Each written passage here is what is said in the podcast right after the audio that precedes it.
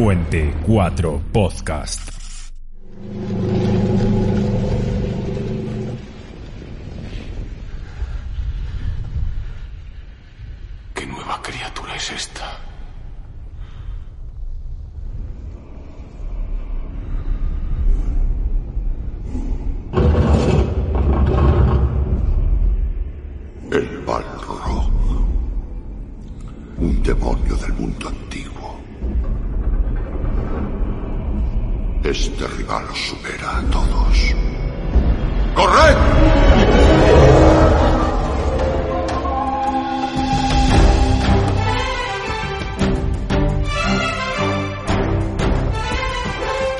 Archivos del Puente 4.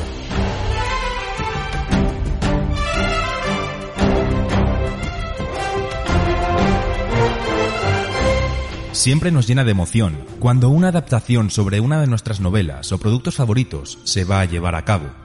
Pero a veces esa emoción va aderezada con miedo, incredulidad e incluso en ocasiones pesimismo. Y es que hoy venimos a hablaros de adaptaciones, ya que cuando una de ellas llega a nuestras pantallas, la diosa Tique lanza una moneda al aire, estando el resultado de su aceptación por parte de la audiencia ineludiblemente atado al resultado de dicho lanzamiento. Tomad asiento y prepararos, intrépidos oyentes, abrimos las puertas del archivo y sed bienvenidos.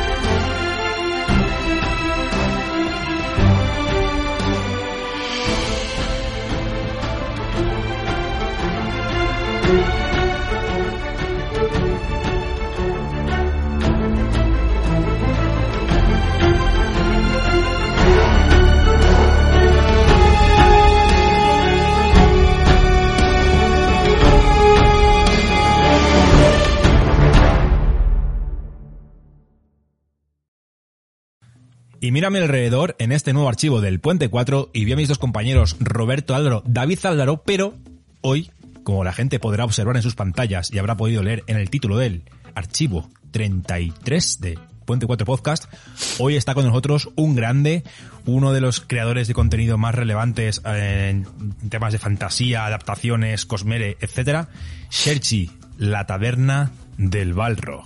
Bienvenido a este nuevo archivo de Puente 4 Podcast. ¿Cómo estás? ¿Cómo te encuentras? Bien hallado, ¿qué tal? Pues muy bien, muy, muy, muy, muy contento de que, de que me hayáis envi eh, uy, enviado, que me hayáis invitado. Para mí es todo un honor.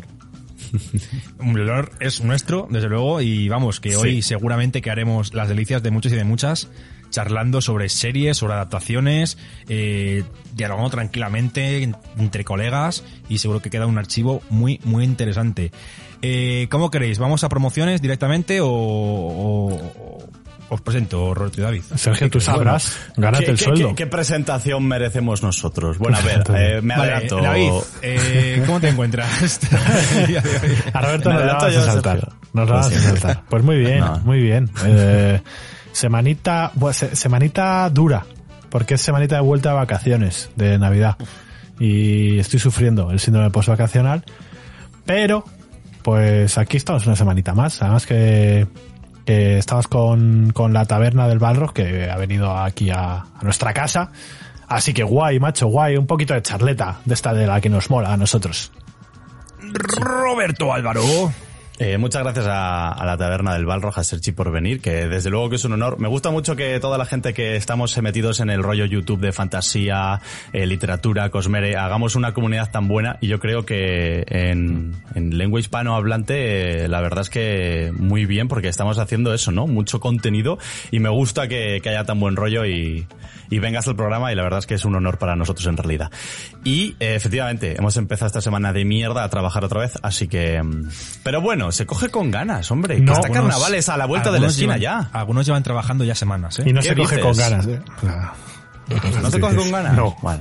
Bueno, vamos a dejar que de estos dos desvaríen a su rollo. Sergi, cuéntanos quién eres, quién te envía, ¿Quién te envía? qué, qué contenido haces, los Pues- canales, la promoción. Aquí, venga, saca ahí los los los, los- No, los cosméticos no. y cuéntanos.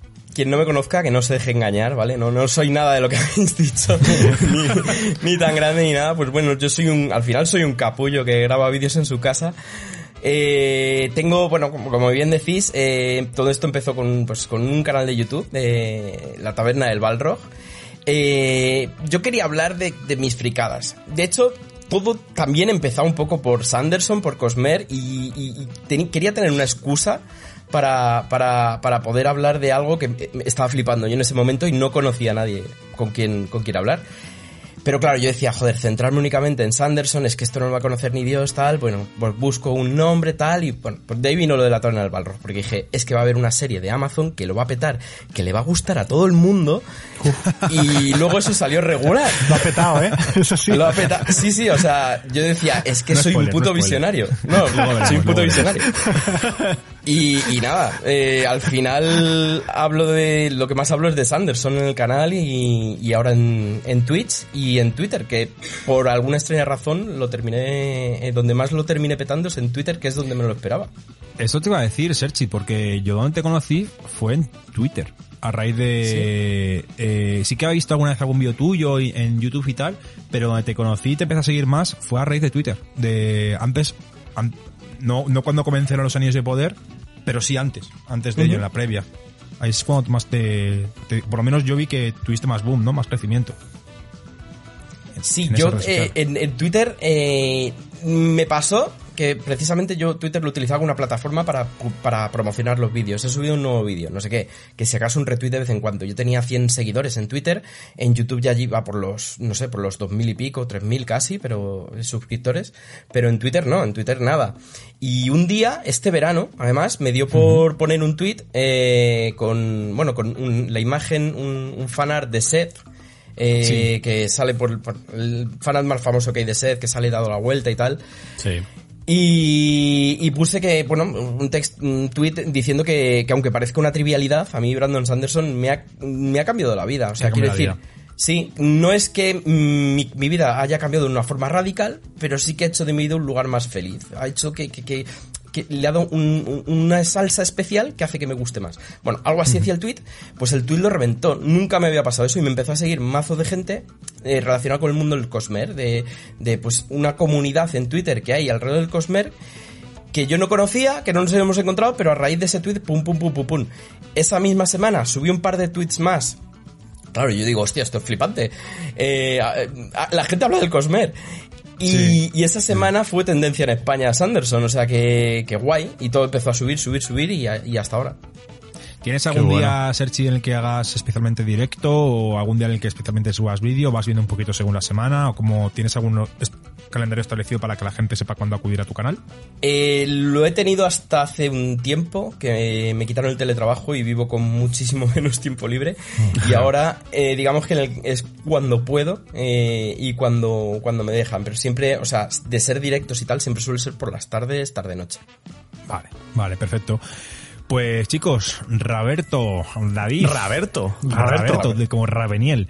Eh, algo que anunciar, algo que publicitar, entiendo que sí, ¿no? David, tú sobre todo. Yo sigo, cositas. sigo con el concurso.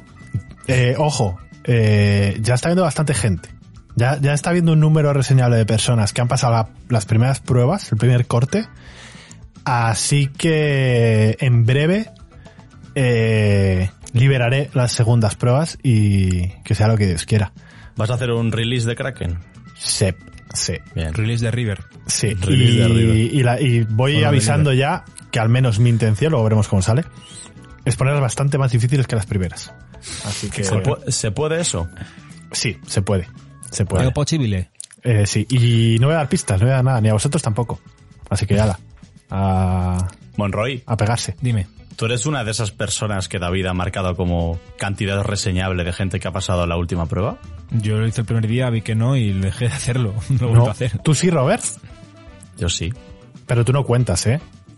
Ya, eh. No bueno, ver, participar, para participar, dices. Claro, o sea, puedes hacerlo, Bueno. pero, pero tú no cuentas, pero sí. Me sí, creo sí. un seudónimo nuevo y me gano los 100 pavos. Y, y nada, si queréis seguir mandando cositas para el consultorio de la David Gracia, que los eh, ayer lo hablamos, por, por enero o así caerá. Sí, En finales de enero. Sí, que tenemos el calendario un poco petado, pero sí, por enero o así. eh, Ojo, Es que vaya Ojo, semanitas se vienen, ¿eh? Ojo, Jibiri y ojete, eso iba a decir.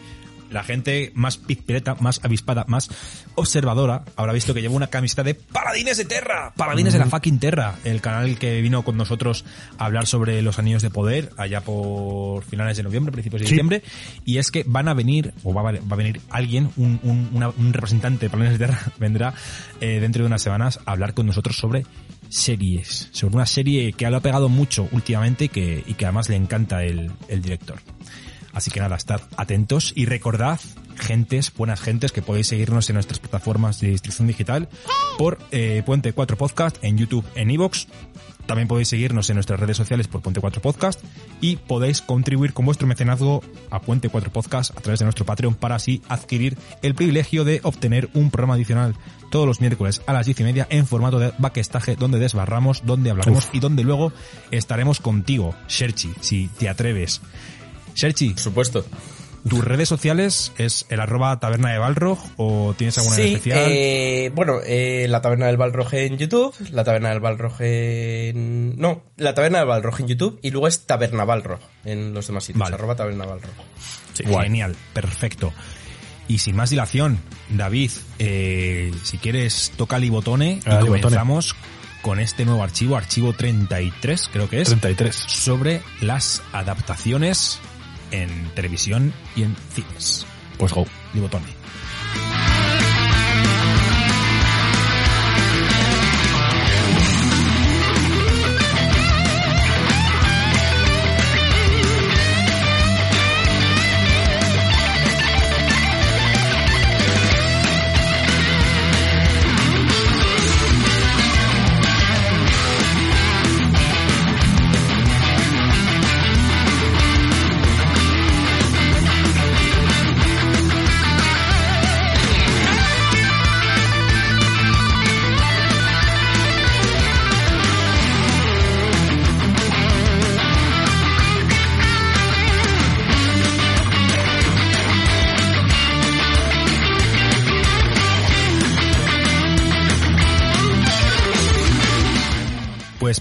con este archivo sobre adaptaciones en el cine y en las series de televisión, quería lanzar una primera pregunta a Sergi y que luego se sumen mis compañeros Roberto y David.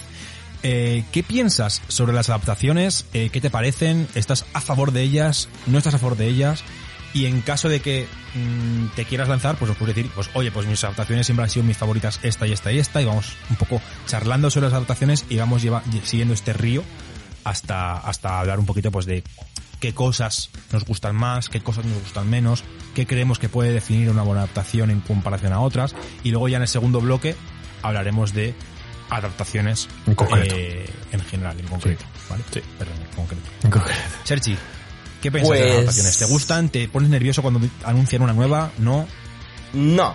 A ver, eh, a mí por lo general, a ver, a ver, esto es, hay toda una escala de grises, o sea, no, no puedo decir a tope con las adaptaciones, no, porque cada una es un mundo y cada...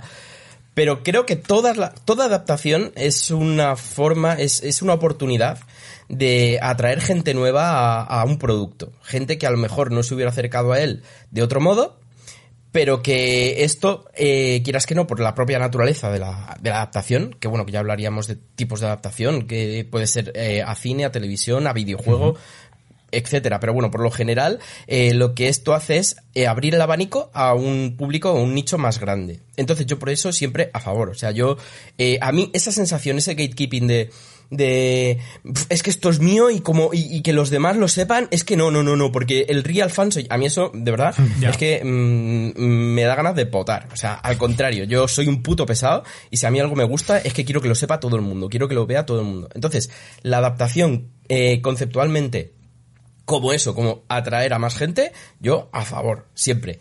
Ahora bien, claro, existen malas adaptaciones, existen adaptaciones que, joder, eh, como mucho, eh, mm, no van a eh, quitar el producto original. No te lo van a, no van a venir aquí nadie a tu casa a robarte esos libros, a quemártelos.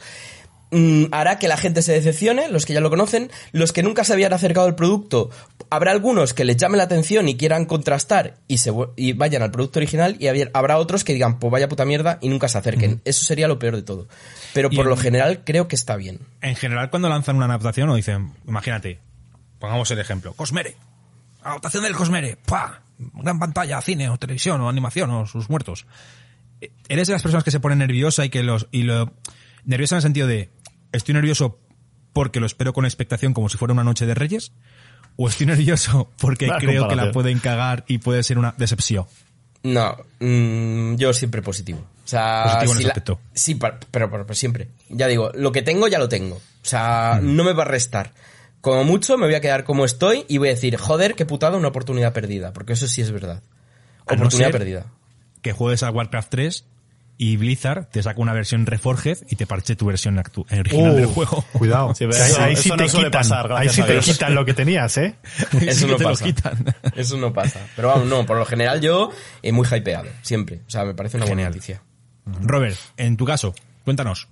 Eh, creo que la clave la ha dicho el Balrog, ¿no? Yo creo que lo más importante es cómo esto acerca a los fans o los que no son fans todavía el contenido que quieren mostrar. Por ejemplo, eh, yo creo que el boom eh, en el mundo entero respecto a la fantasía la pegó Juego de Tronos. Después de Juego de Tronos, después de que se publicara la serie Juego de Tronos, teniendo en cuenta que el libro tenía más de 20 años casi, eh, 10 16, 17 años, eh, Sí, Canción de Hielo y Fuego, porque creo que es, voy a tirarme un triple, pero creo De que es del 90 y no- pico. de los 90 y pico. A partir de ahí, la- a- de- antes de eso, la gente le gustaba la fantasía, pero eran más bien una minoría, un nicho de, de frikis que nos gustaban esas cosas y había esporádicamente alguna película, alguna serie. Pero el boom que pegó Juego de Tronos hizo que el mundo de la fantasía llegara a cada 96. casa del 96. Del 96. El mundo de la fantasía que llegara a casa de cada, de, a, a- a cada hogar del planeta. Y, y creo que a raíz de ahí, sin entrar a valorar si la adaptación es buena o mala, el objetivo de hacer la adaptación es acercar el contenido nuevo a esa gente que igual no estaba familiarizada con un dragón, con una espada, con magia. Y creo que es algo súper positivo. Entonces, es lo que ha dicho Sergi siempre es bienvenido. Yo por mi parte eh, me duele muy poco que haya una adaptación horrible porque no me va a quitar el contenido original que, con el que yo disfruté. Ahora bien, si soy muy, muy, muy, muy fan, por ejemplo, del Cosmere y hacen un mierdón, me voy a decepcionar en el sentido de que no quiero que el contenido llegue a la gente nueva de esa manera. A mí me encantaría que el contenido a la gente nueva llegue igual con, con la pasión que yo lo he vivido. Y si eso no ocurre, es casi que me lo tomo a lo personal. Pero en realidad son, son tonterías. Es bueno, no hay nada malo en que haya adaptaciones. Con toda la coña de Anillos de Poder, que si la Casa del Dragón, que si Sandman, que si Juego de Tronos, que si Harry Potter. Da igual. Ha acercado todo a la gente y eso es bueno. Así que yo creo que siempre positivo y nunca negativo. Meme, Además, nos da memes, que eso es bonito. siempre. Aparte que nos da memes. Sí, David, es cuestión de sumar. David, David Vale. Enco. Yo, yo he cogido cositas de Sí, las que habéis dicho y, y a ver, eh, antes de nada, yo no estoy de acuerdo en que sea con, con Juego de Tronos el boom. Yo creo que fue con El Señor de los Anillos. Eh, con las También, adaptaciones menos. a cine, yo creo que esa fue la, yo creo que fue la clave. matices. Porque Obviamente, llevó, Juego de Tronos no, se- no habría sido posible sin...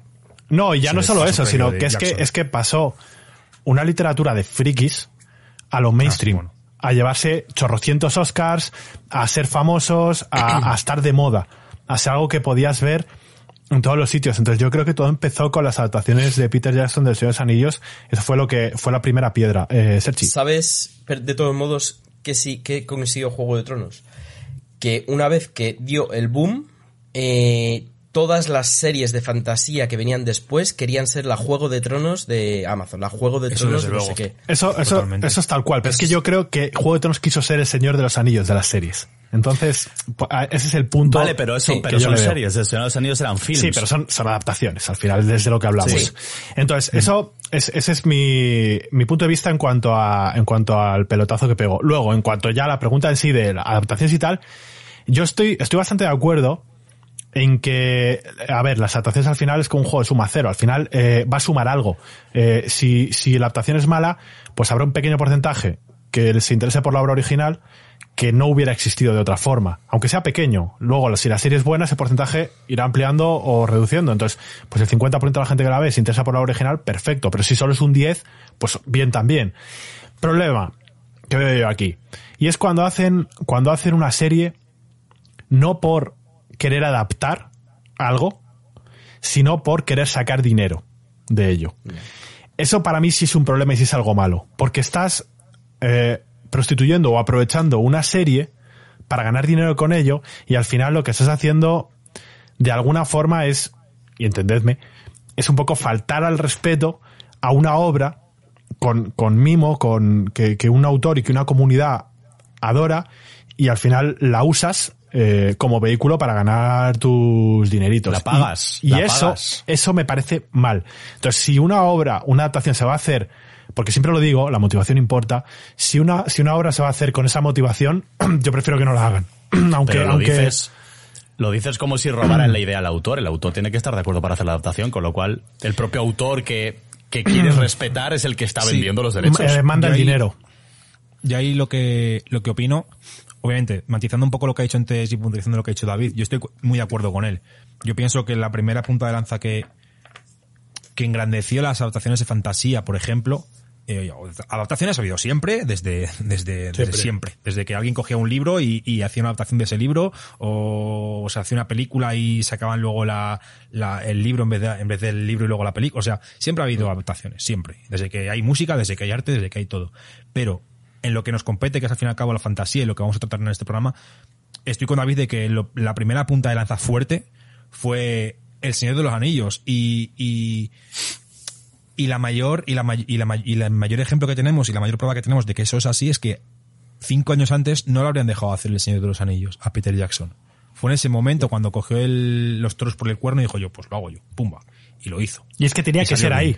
Porque es, es lo que tú dices. Si es antes, mm, probablemente no le hubieran, no le hubieran, ya le costó encontrar financiación con La todo. gente, la gente que veía antes de fantasía, veía Willow, veía Xena, la princesa guerra, Hércules, y eran series muy de Y qué serie fama, B. qué fama tenían eso. ¿Sabes? Eran Claro, series sí. que era, era, estaba, no digo que lo fueran, pero la, la, la idea que había en el imaginario popular de esas series es que eran series caposillas, del típico freak, eh, Es como, es, es como los videojuegos, pues podías jugar al Tetris y al Super Mario y luego poder jugar al Zelda eh, o Ocarina of Time o jugar al Metal Gear Solid y ver que eso podía ser cine. Claro. ¿sabes?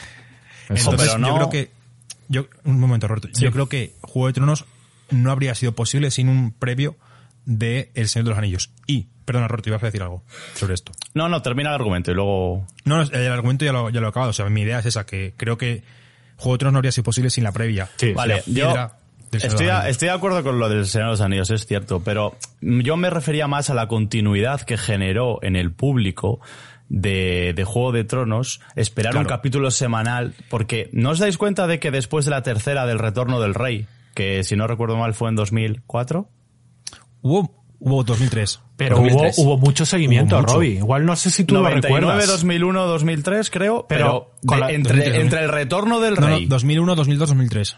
Eso 2001, 2002, 2003, vale. Entre el retorno del rey y la y el siguiente boom de fantasía, hubo muchos años No, de, te de- olvidas de Harry Potter, que se seguía cada año como, como si fuera eso un evento. O sea, cada año y, siguió hubo saliendo. Narnia también, hubo Aragorn, hubo un montón de sí, es que eventos sacaron un también montón de tremendas. cosas, sí, sí. Yo de todas formas estoy, yo Sí, sí, estoy, de todas formas estoy más con Robert aquí, ¿eh? Yo, tal y como lo, yo lo he vivido, yo, eh, por ejemplo, yo, eh, Canción de Hielo y Fuego, yo ya me lo venía, me- venía leyendo antes de que, de que hubiera adaptación y todo esto, ¿vale?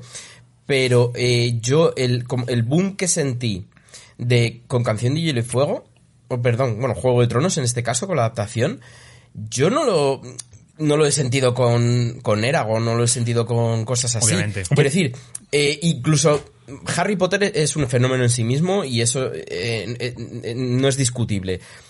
Pero incluso Harry Potter caló más en una generación mucho más joven de lo que caló Juego de Tronos. Y Juego de Tronos, tú estás en la oficina y veías a, pues, yo que sé, a, a Paki de mm, 40 años con tres hijos hablando de, de, del John Nieve que, Sí. que, que no sé qué. Pero Eso es cierto, ¿eh? sí que, Tenemos- sí que tenemos- es verdad.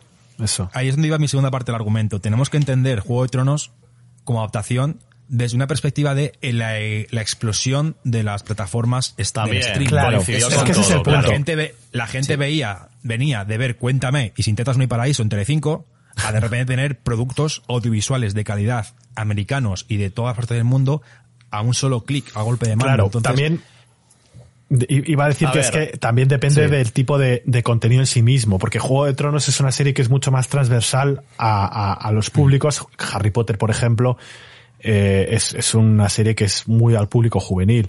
Pero si vosotros recordaréis, eh, cuando de los Anillos, eh, había videojuegos de los Anillos, había pósters, había camisetas, venían en, es en los, lo en que los- dice- en los cereales, o sea, en los cereales Es venían el Wargame. El, Eh, sí, el. Sí, pero Wargame, pero en los cereales, en, la- en las tabletas de chocolate, en los chicles, o sea, está, es la Es que era por otra todos época. Si lados. el Señor de los Anillos hubiera tenido el éxito que tuvo, proporcionalmente hablando, Claro. hoy en día, hoy con las redes sociales y Imagínate. con todo, habría pegado un boom muy grande. Pero sí que es cierto que sigo pensando que el Señor de los Anillos pegó el pelotazo ver, espectacularmente. pero- claramente. O sea, Pero claramente. sí, a ver, es- no tengo ningún tipo de duda. Éramos muy jóvenes, al menos... A Yo ver, no yo era tanto. muy pequeño, tío. Yo tenía menos de 10 años. Nueve años. Nueve años. Y para mí, mm, supongo que vivir el boom es distinto que cuando lo viví con 18 Claro, o 20 es que eso años. también- con Que no había redes sociales tampoco. Pero y, bueno, sí, y también pasó, también pasó con los Anillos que iba, iba a verlo gente joven, que nos flipaba, como iba a verlo gente mayor que había leído los libros. ¿Tú y- y crees? había- ¿Tú sí. crees que había No, una no, Paqui que en la crea, oficina es que sé. hablando de Aragorn? A lo mejor la Paki en la oficina no. Pero, pero sí, o sea, quiero decir, tú date cuenta, date cuenta el boom que fue que se llevó 12 o 13 11 Oscars, Oscars. o las que fueran. o sea, Sumando todas, que- sí. No, también sí, es cierto es- Fue un que- fenómeno también, o sea, quiero que decir... Paki... Perdona, Serchi. No, perdón. Tira, tira. No, tira, tira, No, tira, tira, no, tira. no, que digo que- no, no, estaba diciendo que sí, que fue un fenómeno en sí misma, que, que yo tampoco recuerdo un evento, o sea, en ese, en esa época tenías eh, Star Wars, eh, Justo. las precuelas. ¿Y qué más? Es que no había mucho más. eh, el Señor de los Anillos y tenías Y Harry Potter, Potter. como Justo. eventos anuales de fantasía que eran la hostia, que fue una bomba y que cuando esto se acabó, eh, la gente se quedó como súper huérfana. Sí, sí. De no tener tu peli anual de no sé qué. Lost, Perdidos también dio un pelotazo con series. Hubo Sí, una claro. fiebre increíble. De Solos creo que empezó todo el tema de, De series. De las series. series, y de internet y de teorizar. Sí, de teorizar sobre todo. ¿no? Recogió el guante a Twin Peaks y lo llevó al extremo. Justo, es. justo. Que os voy a decir, ¿no creéis que también que el, el Juego de Tronos y su, y su, y su impacto en el 2010 también tenía mucho que ver con esos niños que habían crecido, esas niñas que habían crecido con el Señor de los Anillos, con Star Wars, etcétera, que de repente lo vieron reflejado en una plataforma de uso diario? Sí, que también. Era, o sea, al fin y al cabo, ¿no? Sí. Al final también la, la generación acompañó, ¿no? A todo La eso. era, la era friki cambió Era todo friki. eso también. Es que ahí todo empieza, ¿eh? a- es que antes eras un bicho raro, eh, que siempre lo decimos, que es la típica, el típico meme, parecemos Elon Musk. Antes eras un bicho raro, pero, pero ahora ser friki es lo mí normal se y lo me, guay. se me sigue haciendo raro, tío, entrar en una tienda. El otro día me pasó. Y te vas al Pull and Bear o cualquier mierda de estas. Ya, y, y, tío. tío, vi sudaderas de Naruto y de One Piece y dije... De Death. Note. Y de Death Note y dije, pero, pero ¿qué es esto? O sea, eh, eh, eh, cuando yo iba a clase, que no hace tanto, eh, macho, tú te ponías una sudadera de Naruto y eras el friki. O sea, eras el friki. Solo todo el año. Sí, sí, o sea, una cosa. Y ahora, tío, Sí. Naruto, pero cosas muy, muy, he visto hasta crossovers muy hardcore, tío. En Pull and Bear había una, una sudadera de Star Wars versión anime. Que digo, fue el Sí, doble sí, sí. combo friki, que molaba mil. Pero, eh, Pero es bueno, tío, eso es bueno. Sí, sí, sí. Yo ahora Sí, en- sí. entro en Primar y salgo lleno de mierda. Claro, bueno, en. Primar, ¿Qué- eso qué- no puedes entrar en ¿Qué Primar. pasa? ¿Qué pasa? O sea, con lo que lo odio y me cago en la leche. sí, sí, Sí, sí. es cierto. Además, Primar que ha comprado todas las licencias de, de, Sí, de da todo, prácticamente. Es un buen debate, de todas maneras. este, Sí, ¿no? sí. Y, y os iba a decir, así para empezar a, a- a dar canalita a la gente. Eh, Sergi, ¿cuál dirías tú que son tus tres, digamos tres, sí, tres Un tres, adaptaciones ¿eh? favoritas en general, de todo? Puede ser videojuegos, puede ser película, eh, puede ser eh, televisión. Eh, los anillos de... No, bueno. no, dilo, dilo, ¿no? No, no, no, a ver. no, no, no. A ver, nos quitamos las máscaras. A mí me gustaron los anillos de poder.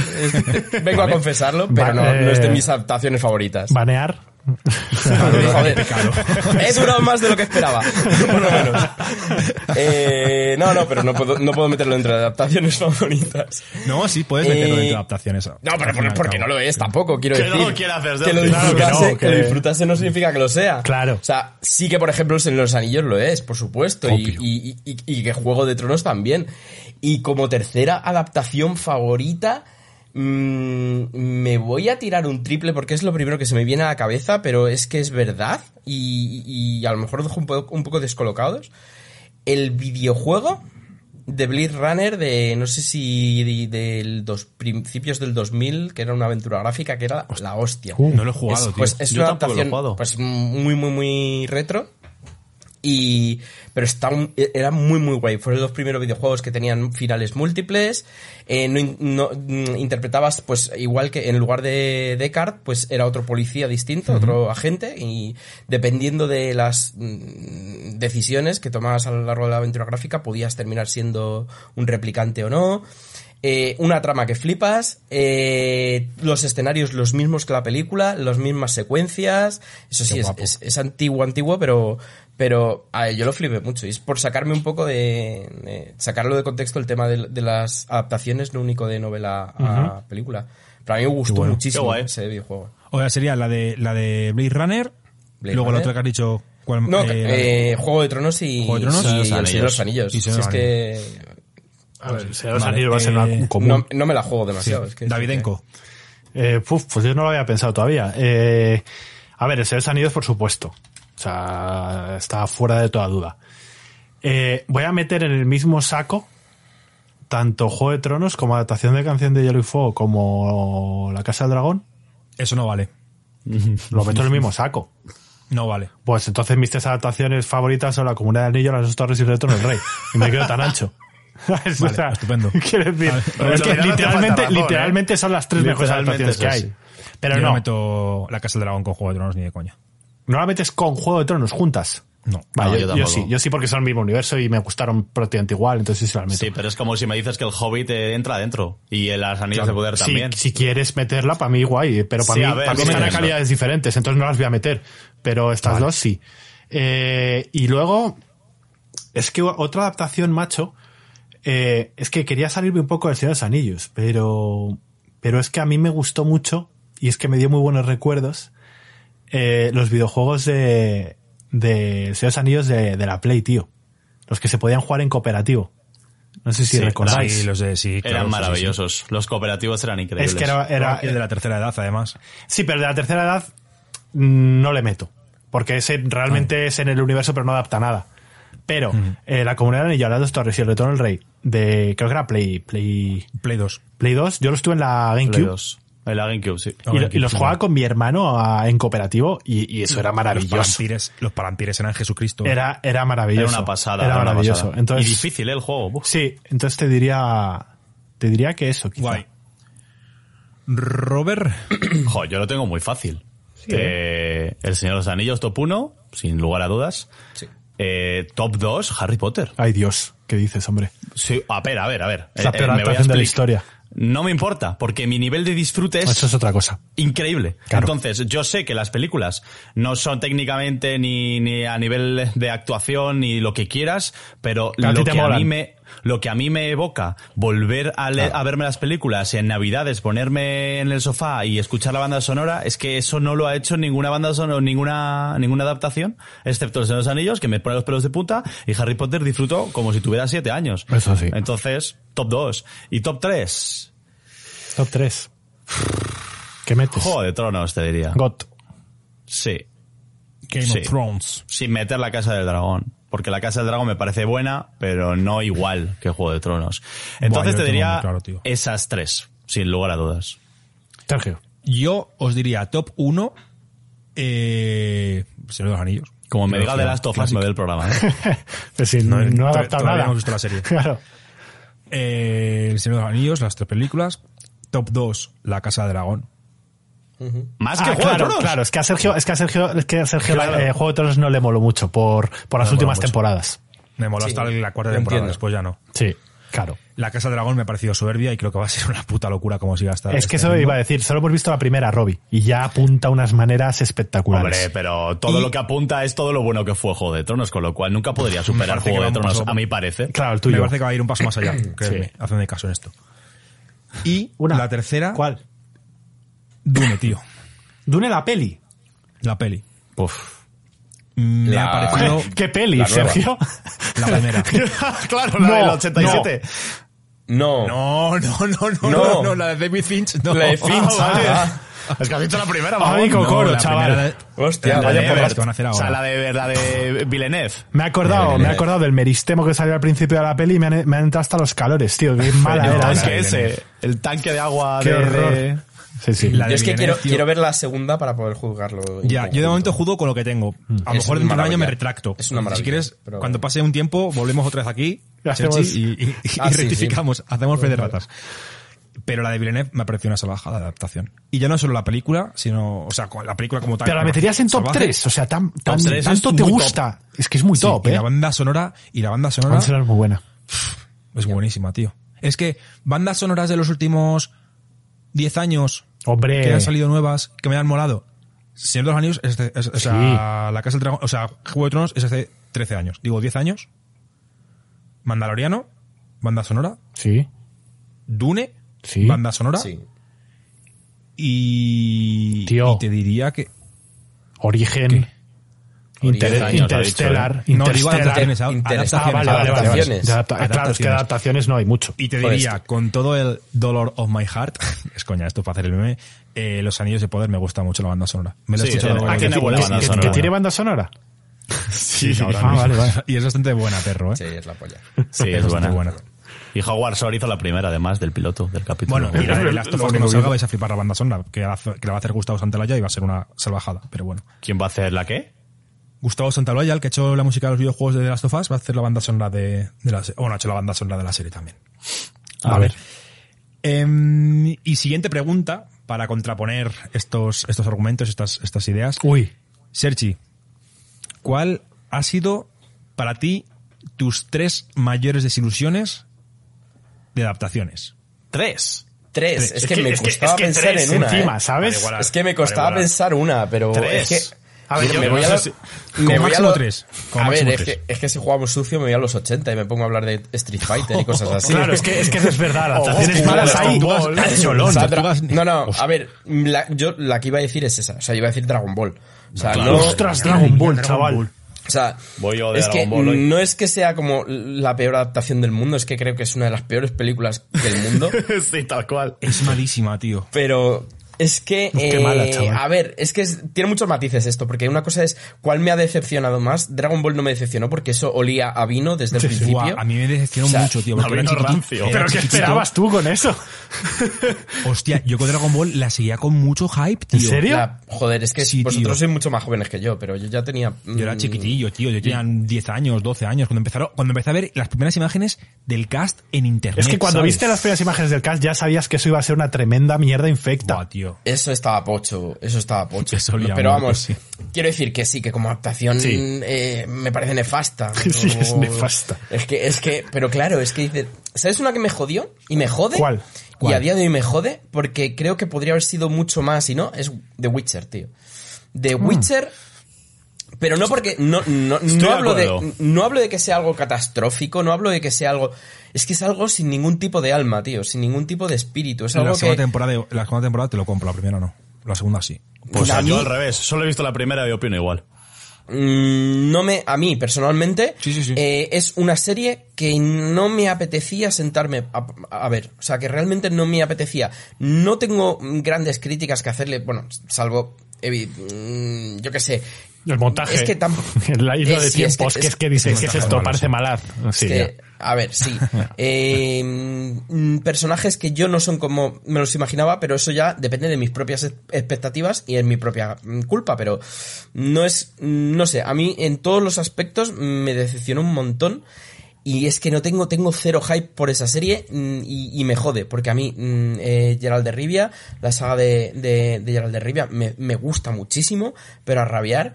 Y para mí eso sí que ha sido un dolor, me dolió muchísimo. Ojo, no porque sea nada del- mm, detestable, horrible, no sé qué, sino porque es imposible que algo que me guste tanto me sea tan indiferente y me dé tanto asco. Ya. O sea, es que no... O sea, Dragon Ball, The Witcher Hostia. y alguna más. Y la tercera, eh, no, es que mm, ahora mismo no se me ocurre ninguna así eh, muy tal, pero Street bueno, yo te, te voy a decir la peli de, de Super Mario de, Ostras. de los 80. La Ah, peli vale. de Superman de Por los decir algo. 80. Que ahora viene una adaptación que tiene una pinta de puta madre. Por eso que Es la verdad. relación que van a hacer ahora tiene una pinta de cojones. Te digo la de, Sí. los, la de los 90. Que La por cierto, señores, perdona. que, eran dos señores italianos. Sí, sí, sí, que eran. eran eh, bueno, no me acuerdo el nombre. Malísima. Eh, que, que antes de que se me vaya, que, que lo he mirado, que el, el videojuego que decía de Blade Runner es del 97 Ah. y el año pasio- pasado salió una versión Redux para Play 4, para no sé qué. no Oh, qué bueno. Qué un vistazo. Pues Para anotadlo. la gente que lo sepa. Anotadlo. Me toca. Para cambiar un poquito el orden, Roberto, Robertaco. Buah, eh, creo que la peor adaptación que he visto es la película de Death Note. Jo, me la has quitado, No la he visto, no la he visto, no la he visto. Me la has quitado. Eh, no la esa. aguanté. O sea, Me vi ahorré. 40 minutos y dije, ¿L? Venga. L, L. Casey, No, no. Inmunitas. No, Qué o sea, dolor, eh, chaval. bueno, L y todo el mundo. O sea, Sí, eso sí. es un despropósito. Eso yo no sé qué bellotas había fumado el director, Roberto, pero... ¿Me, me estás diciendo que eres racista? No, no es por eso, imbécil. Ah, vale. Es porque, porque él es, es ridículamente estúpido. eh, no sé, no, no, o sea, ver la peli ya te da un aire de todo lo que te genera, todo lo que te genera el, el, el, el anime de Juego de Tronos, o de Juego de Tronos, de Death Note. A mí me da Juego de Tronos que has dicho. De- Oye, a mí me gustaría pensando- verle, ¿eh? Estaba pensando en lo que iba a decir. Me lo fumo, ¿eh? Si lo hay, me lo fumo. Pero muy hard. Eh, no sé, me pareció una mierda como un piano. Y dije, eh, eso sí que me da verdadero asco, ¿sabes? Sí. Eh, Death Note, ¿vale? La rueda del tiempo no me gustó una mierda tampoco. Qué mala fue, chaval. Eh, es que mm, esa, esa, esa sí que me pareció Ahí has abierto un mel- has abierto un melonazo. Como dice Serchi, eso sí que me pareció vacío. Eso sí que me pareció. The Witcher también, ¿eh? No la voy a meter en el top 3 porque no voy a ser tan cruel. Ni voy a meter a Niños de Poder tampoco porque no voy a ser tan cruel. Pero no me parecen las peores adaptaciones que se han hecho, a pesar de que no me haya gustado. Pero donde he sufrido de verdad, eh, no me gustó nada Death Note ni La Rueda del Tiempo. No sé decirte un top 3, un, un, un, podium de bronce de mierda. Así Ojo que, que, con, la, con la rueda del tiempo, eh, ahí sí que es la excepción que confirma la regla. Que esa yo sí que creo que, que puntúa en negativo y resta, ¿eh? Porque yo no me he leído la rueda del tiempo. Y ahora no te apetece. Ahora, ahora tengo muchas menos ganas, Claro, de verdad. o sea, me la, me la terminaré leyendo, No, pero, a mí me pero a mí me quito ganas. El ¿eh? es mil. Ah, veces, bueno. mil veces mejor. que- Y la tercera Hombre, es que, adaptación que, odio... es imposible que no lo sea. La tercera adaptación que odio, porque no hace falta ni que se haga, es Malaz, porque sería horrible. tío. igual no, igual luego te sacan una adaptación de Malacia hasta la entiendes. Luego, Nah, luego es hacemos un archivo de Malaz y el señor No. va, aquí, va aquí de conciliador, De ¿sabes? hecho, te iba a venga, sale a la palestra. a la Escucha, palestra, venga. escucha, de hecho es broma porque es que me apetece llegar que, que sea a las 12 y meterme en la cama y leer Malaz. Te lo digo en serio. Ahora Estoy resulta que a todos les apetece leer Malaz. Esto es con una el cosa... 2 te, con el 2 te digo que me está apeteciendo leer Malaz y estoy contento. Ya, ya subiré mi nota. Pero vamos, no sé. Me quedaría con Death Note y la rueda. Vale. Sergio. David, No, no, tú. David, tú. No tú. Digo yo. No tú. David quiere ser el último. Yo que sé, el último No, voy a rajar. si, lo- si lo hago, si lo hago por, por deferencia, ¿sabes? O sea, no... No, dale, dale, dale. Eh, ahí voy a, con- voy a coincidir con, con Sergi. O sea, la de Dragon Ball... Es que creo que no la he visto acabar nunca. Y la vi de pequeño, ¿eh? Que de pequeño que la te- vi en te el tragas cine. Unas, te tragas unas mierdas de pequeño. pagaste por verla. Que yo vi en el cine. Yo no fui a ir al final, yo no fui en al el final, estreno, no. creo. Pero yo no la he visto acabar nunca. Y la he intentado ver tres o cuatro veces y no he podido, tío. ¿Cómo? ¿Por qué? Eso te digo yo. ¿por, qué intentar verla más veces? O sea, Es que es, el, es, es que dicen de la habitación, de- que creo que es la de The Room, la habitación esta que dicen que es la peor de la Sí, historia. sí, sí. No, es Dragon Ball. Es Dragon Ball. Es que da vergüenza ajena todo. Cada segundo de la película da vergüenza ajena. ¿La habitación? ¿Cómo? ¿A qué has, The a qué Room. te- The Room. que es mala? La Room. Es malísima. Pero esa es la de... ¿De qué va la The de, Room? La de Franco, la de Franco no. La de James Franco no. La que parodia a James Franco. Pues es no una sé. película que está mm, catalogada como la peor película de la historia y ya ha dado la vuelta que mm, digamos que ya tiene un fandom ya, detrás. ya eres de culto. Ah, y ahora, vale, es de, pues no, ahora es de no. culto y de hecho hay, hay algunos cines en Estados Unidos que la ponen de vez en cuando y la gente se lleva eh, vasos y platos y cucharas de plástico y las tiran a la pantalla serio? durante la película, sí, sí, pero Sí, ya sí, como, sí, como meme Como en sí misma y sí, sí, sí. Ah, pues no lo sabía. Pues yo pondría la de Dragon Ball la primera, la segunda, la rueda del tiempo. No puedo. Qué no dolor. puedo, no puedo, no puedo. Es que, me- es que no, la- no he acabado. O sea, tío, carta fuera. El Señor de los Anillos a mí tampoco me gustó. Nada. ¿Vale? Pero el Señor de los Anillos me la vi.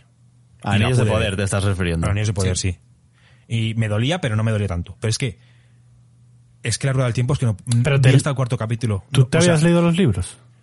El primero Se sí. lo leyó después, ¿no? Sí, ¿O te lo me leíste No, antes? me lo leí antes, me lo leí antes me leí el primero y cuando llegué al cuarto capítulo dije no puedo. Y luego me estuve viendo cachos y dije yo no, no, no, no, no, no, no. Es, es que, no puedo. La, serie de la Rueda del Tiempo tiene algo mejor, algo bueno que no tiene Los Anillos de Poder.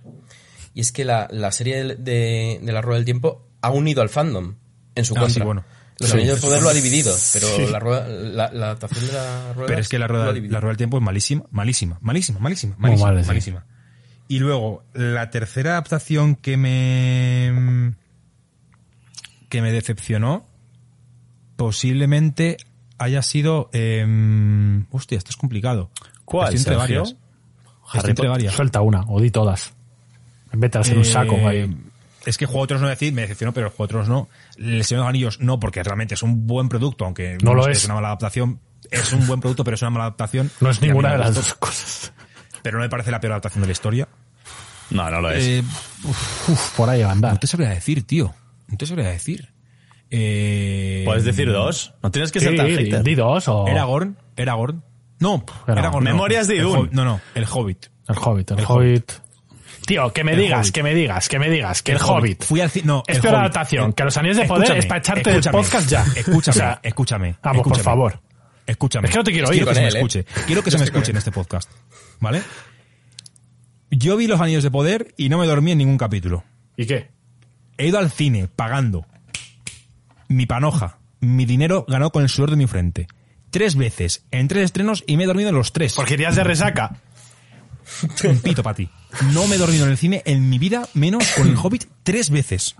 Si eso no es una mala adaptación, que baje Dios y lo vea. Sí, sí, Pero sí, sí, mala adaptación es. Esto está Es mala, claro. pero no es Pero es que, mala. que- o sea, me estás diciendo que el señor, es que, los anillos de poder. los anillos- es que los anillos y poder, aquí eh, Sergi nos va a matar. Para mí no es No, adaptación no, no. tampoco. No sé Claro, cómo- bueno, es que, es que, pero claro, es que si me dices eso, te lo compro, pero como me digas que considerando las dos adaptaciones, el Hobbit te parece, siendo mala, que lo es, mejor adaptación que los Anillos de Poder, o sea, te- a ver, como son gustos, pues tampoco te puedo decir Es que en nada. el Hobbit hay pretensión. En los anillos de poder no. Y en los, en los Anillos de Poder no hay pretensión, diciendo que es la serie más cara de la puñetera historia, tío, ¿qué dices? No, pero digo de ser fiel, de ser fiel a la obra, me refiero. Claro, es el ah, bueno, porque es que, uf, tengo la navaja Porque aquí desde- y, Desde el principio ya O sea, han dicho... a, a- a mí no me la claves, pero, a ver, pero yo he venido aquí a defenderla. ya, ya, ya, ya, a ver. Ahora entraremos, ahora entraremos. Tienes, tienes, No, mucho curro, ¿eh? También te digo, te lo han puesto difícil. A Nah, ver, que no, em, que vamos a ser buenos cojones. David, tú. Peores adaptaciones, yo voy a ser rápido.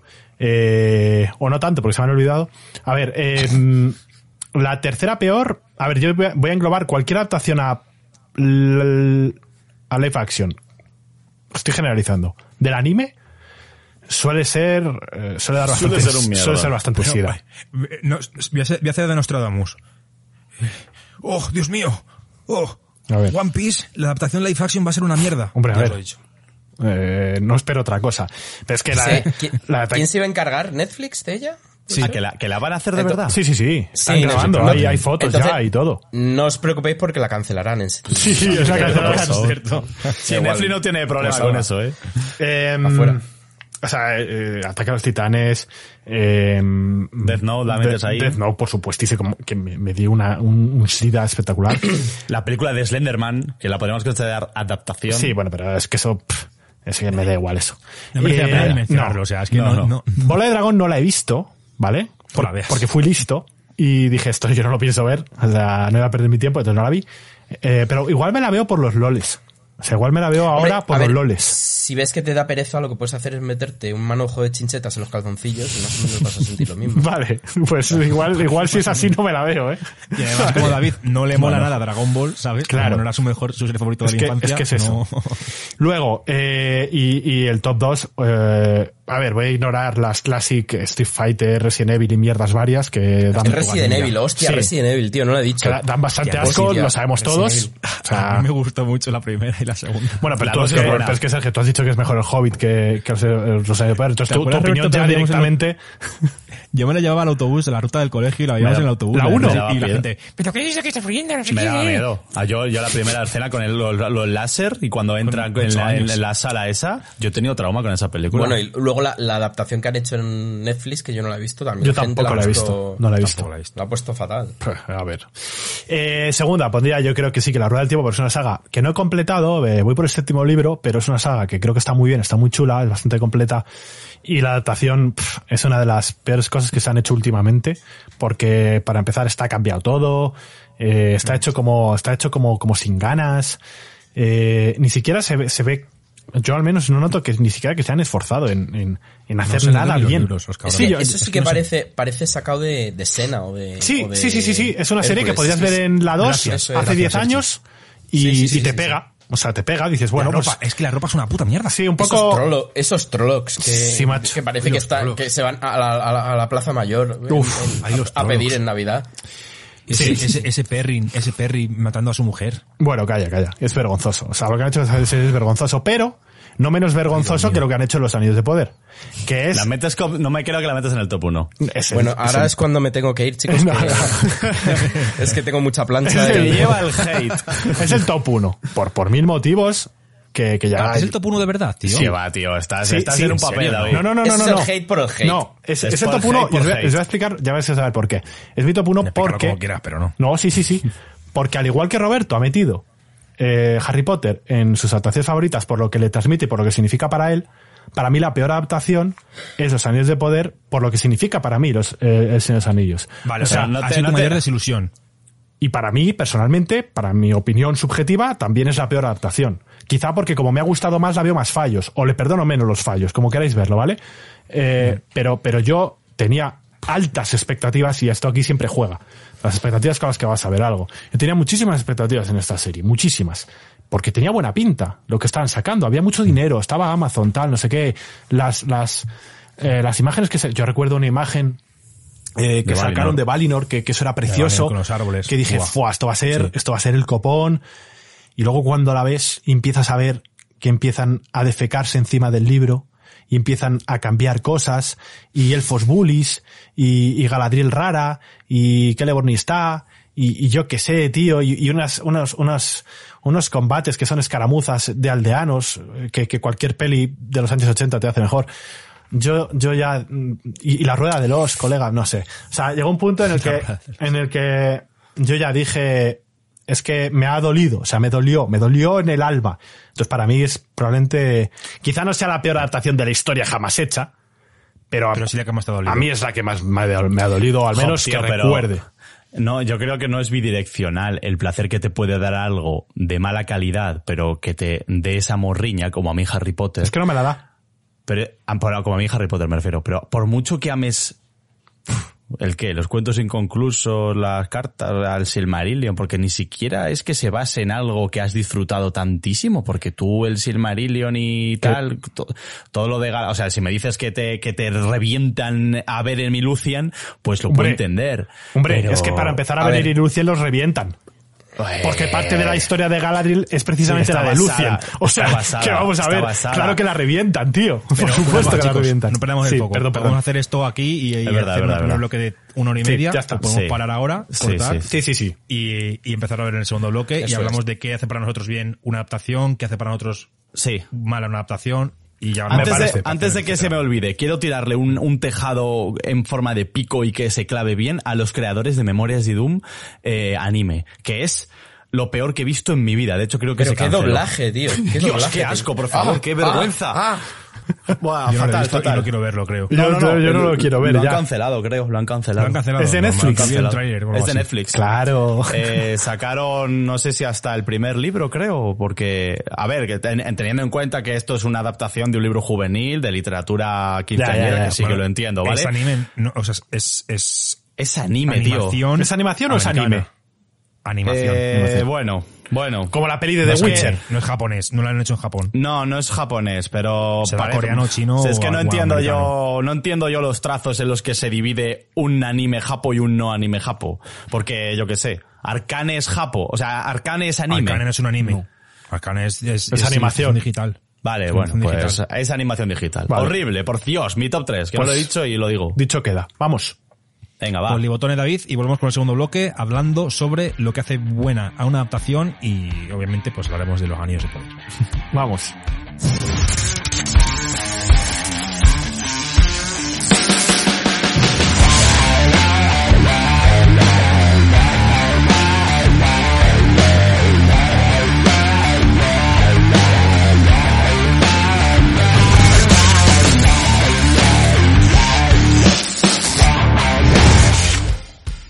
Bueno, estamos de vuelta en este segundo bloque de este archivo sobre adaptaciones y para abrir boca quiero que Sergi nos cuentes un poquito Taberna, la taberna de Balrog, que nos cuentes qué es para ti algo que mm, haga que embellezca o que haga crecer o que dé un mayor empaque o que haga buena a una adaptación, que es lo primordial para ti. Oye, pues si una adaptación para mí es buena, tiene que transmitir esto o tiene que tener esto o tiene que hacer esto. A ver, eh, joder, es que esto tiene matices, pero que, que flipas. Porque podemos tener una buena adaptación y ser una mala película. Podemos tener una mala adaptación, pero ser una buena película. Hablamos de Blade Runner. Blade Runner adapta el libro pues como le da la gana, pero la, pe- la peli le da mil vueltas al libro. De Sueño en los androides con ovejas eléctricas. Yo no tengo, o sea, una fórmula, ojalá, porque si no, no estaría, bueno, estaría forradísimo de cómo, de qué cosas funcionan más o, o funcionan menos. Pero creo que al final, con lo que más se queda a la gente es que sea un buen producto. O sea, que sea ¿Y una buena ti? serie, que sea una buena, una, una película. Para mí, dime. Sí, para ti, ¿qué es, o sea, qué es lo que más valoras? O sea, dentro de, no sé, hay gente que valora mucho la trama, que se refiere a la trama. Hay gente que valora mucho el cast. Hay gente que valora mucho la banda sonora. Gente que valora mucho, ya que no sea igual, que no sea fiel, pero que sí que transmita ese ambiente, ¿no? Para. ¿tú qué es Pues- lo que más valoras dentro de una adaptación? A ver, dentro de cada aspecto, ¿vale? En el cast, por ejemplo, eh, entiendo que tiene que ver, que tiene que ser importante que haya eh, cierta coherencia o cierta, eh, eh, digamos, concordancia con el aspecto físico que más o menos el autor quiere reflejar, bien sean rasgos, raza, etcétera, etcétera, etcétera. Pero en una adaptación audiovisual yo siempre voy a primar la interpretación sobre la estética. Quiero decir, si resulta que por lo que sea este personaje me lo has cambiado de raza, pero es que el tío es la hostia, me, me lo, lo compro totalmente. Eso me pasa, por ejemplo, con el tema de, de Sandman, que luego hablaremos. Hay un personaje que es muerte, que es una chica en, en, la, en, la, en la serie que es, es de raza negra, y el- en el cómic no, es una chica gótica, súper pálida, que no sé qué. Pero es que la tía lo hace tan bien, es que es para mí el de los mejores personajes de esta de la serie. O sea, es que es un capítulo que tiene que es brutal. O sea, mm, lo vas a disfrutar más que si cogen una tía como tú lo te la has imaginado, pero no sepa transmitir nada, no transmite el fondo de personaje, porque al final, sobre todo cuando es de literatura a audiovisual, por mucha imagen que tú te estés haciendo en tu cabeza, lo que vale de ese personaje es cómo es en realidad, y eso hay que saber transmitirlo y da igual la estética que tengas. Entonces, en cuanto a personajes, yo primo aunque siempre se va a agradecer que sea literal lo que tú te imaginas o, o como lo has visto en otros medios, eh, voy a primar su interpretación y cómo entiende al personaje que, que de otra manera. En argumento, evidentemente, eh, creo que más que en argumento, incluso hablaría de estructura. Creo que una buena adaptación como tal no debe ser una traslación porque estamos cambiando de medio y de lenguaje entonces eh, adaptar eh, literalmente eh, los capítulos como están organizados en el libro las tramas etcétera es más fácil que, que- que sea un fracaso. Entonces estás haciendo, estás trasladando, no estás adaptando en ese, en ese caso.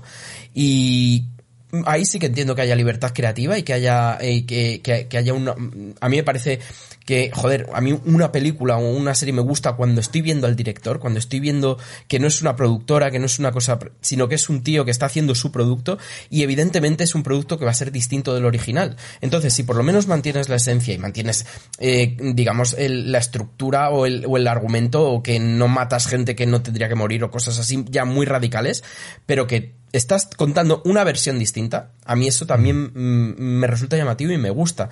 Porque al final una adaptación no es que me enseñes lo que ya he visto, pero de otra forma, sino que me estás contando una versión distinta de lo que yo ya conozco. Es como algo alternativo.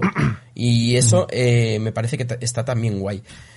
Eh, creo que es más fácil errar intentando calcar 100% una obra magnífica, porque lo tuyo no va a ser igual de magnífico, que si intentas contarlo de una manera a lo mejor un poco distinta, pero, pero, pero también con, enca- con tu propio encanto y con tu propio gusto. Bueno, pues lo has definido muy bien, ¿eh? O sea, Vamos. Bueno, bueno, pues me voy otra vez. Chapo. no, joder. David, ¿para ti qué es lo que tiene que tener una buena adaptación? Vale, eh, yo, yo, contestado a tu pregunta, yo valoro mucho el rigor y, y el respeto a la obra original. Eh, obvio, obvio, hay, hay ciertos pilares que tienen que estar. Una buena adaptación, O sea, perder una buena actuación, un buen cast. Eh, sí que, sí que voy a diferir en lo que para mí es adaptar un, una obra, por ejemplo, de la literatura al medio audiovisual, porque para mí una adaptación no es que me cuenten algo alternativo. Yo lo que quiero es que me cuenten lo mismo con los mínimos cambios necesarios para trasladar del lenguaje escrito al lenguaje audiovisual. Que tiene que haber unos cambios, evidentemente, por lo que has comentado antes. que, que, no puedes calcar a lo mejor la estructura capítulo por capítulo porque luego en, en, en cine o en serie no eso no, no, funciona. Entonces, hay algunos cambios que, que huelga a decir que son necesarios porque hay que adaptar, efectivamente. Pero para mí una cosa es adaptar y otra cosa es hacer un remake o un reboot, que es lo que hoy en día mucha gente está haciendo y le pone la etiqueta de tal para vender, pero lo que estás haciendo no es una adaptación. Y sobre todo... Final Fantasy VII, por ejemplo. Final Fantasy VII. El remake, que es un rebirth realmente. Sí, sí, reboot. efectivamente. No es un remake. Eh, eh, eh, evidentemente, luego está, como siempre digo, y además nos comentaba nuestro colega Rafa, que está el ánimo con el que se hacen las cosas. hoy en día muchas de estas series no se hacen ni con ánimo de, de homenajear una serie, ni con ánimo de integrar, ni con ánimo de nada. Se hace con ánimo de ganar dinero. Y, y eso se nota. Es que eso se nota. Y, y para mí eso es algo que hace mala una adaptación. Ya per se, intrínsecamente. Si tú estás haciendo algo por moda, por cultura, por lo que sea, y estás perdiendo de vista el objetivo principal, que es hacer una buena adaptación, si pierdes eso de vista, la adaptación va a ser mala. O, o, o en un, igual esto no la flauta, pero en un 99% de los casos va a ser mala. Entonces, eso es lo que yo considero una adaptación y, y, cuando yo creo que es buena, es cuando cumple todos estos requisitos. Y en cuanto a lo de eh, el cast, que ha habido mucha polémica. A nosotros precisamente nos pasó lo mismo con Arondir, que es el personaje más criticado. Y más eh, en este caso de, luego lo comentaremos quizá mejor. Pero a nosotros fue el que más nos gustó porque era el que más parecía un elfo de los elfos que hay. Pese a que estéticamente no es un elfo de Tolkien, pero luego, claro, tampoco me sirve ver un pavo rubio que, que actúa como un retrasado, porque entonces para mí eso tampoco es un elfo, ¿sabes? O sea, quiero decir, prefiero una persona que a lo mejor no es de la, no es, no tira piel blanca como los elfos, pero actúa como un elfo. Pues hombre, me lo creo más, también te voy a decir. Pero bueno, un poquito esos son mis matices. Vale, Robert. Vale, es una pregunta harto complicada porque creo que de cara a la dirección de un producto audiovisual, hacer una adaptación es una de las cosas más complicadas que hay en cine. Pero yo eh, asentaría la base en dos pilares fundamentales. Uno es el director y dos son los eh, actores y actrices. ¿Por qué? Creo que el director tiene un papel y un rol súper importante a la hora de encontrar, en primer lugar, gente que conozca la obra, y que si no la conoce, en ese momento la lea, si es una adaptación de una de literatura, para que se empape bien de cómo es el personaje. Y diréis, qué chorrada, claro, eso lo hacen siempre. No. No, lo hacen siempre. De hecho, es raro que lo hagan. Eh, podría poner mil ejemplos en los que eh, hay gente que no se ha, ha, leído las obras originales y luego adapta el personaje y luego compararlo con gente que conoce la obra y que sabe ese rollo que tiene porque es fan. Es muy difícil encontrar el actor perfecto con que le puedas pagar y que actúe como tú quieres, pero creo que el director necesita encontrar, en primer lugar, actores como por ejemplo el elenco que tiene el Señor de los Anillos, que está rodeado de un equipo perfecto, con una música perfecta, con una ambientación perfecta, con un nivel de actuación perfecto, y es perfecta la película porque es la gente perfecta y organizada para hacer eso. Eso es dificilísimo hacer. Y como es dificilísimo hacer, la mayoría de las adaptaciones no son lo que tendrían que, bueno, no son lo que tendrían que ser, no, no, no son lo que nos gustaría. Mm. Y lo más importante es que los actores y actrices sepan eh, referenciar esa sensación que te produce la lectura o el videojuego o lo que sea y trasladarlo a la película. La ambientación es fundamental, eso es lo que ha dicho Serchi antes. Puede que la, que, la, que la adaptación a priori sea muy buena, pero la película sido un truño. Ahí es donde entra el producto audiovisual. Dice David que es por dinero.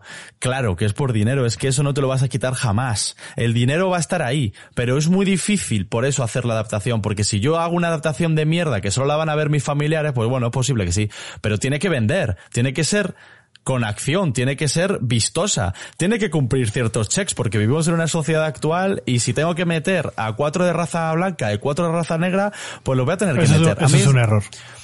No sé si es un error, pero es que al ser, escudo, David. al ser, al ser un producto audiovisual, amigo mío, tiene que vender. Y si tiene que industria. vender, Pero es una también industria. Hemos visto adaptaciones buenas que han vendido, han triunfado y no han hecho eso. Vale, pero no es, Se no puede es- hacer. La- Vale. Es muy fácil caer en la pereza de decir, no, es que ya, ya, hazlo bien.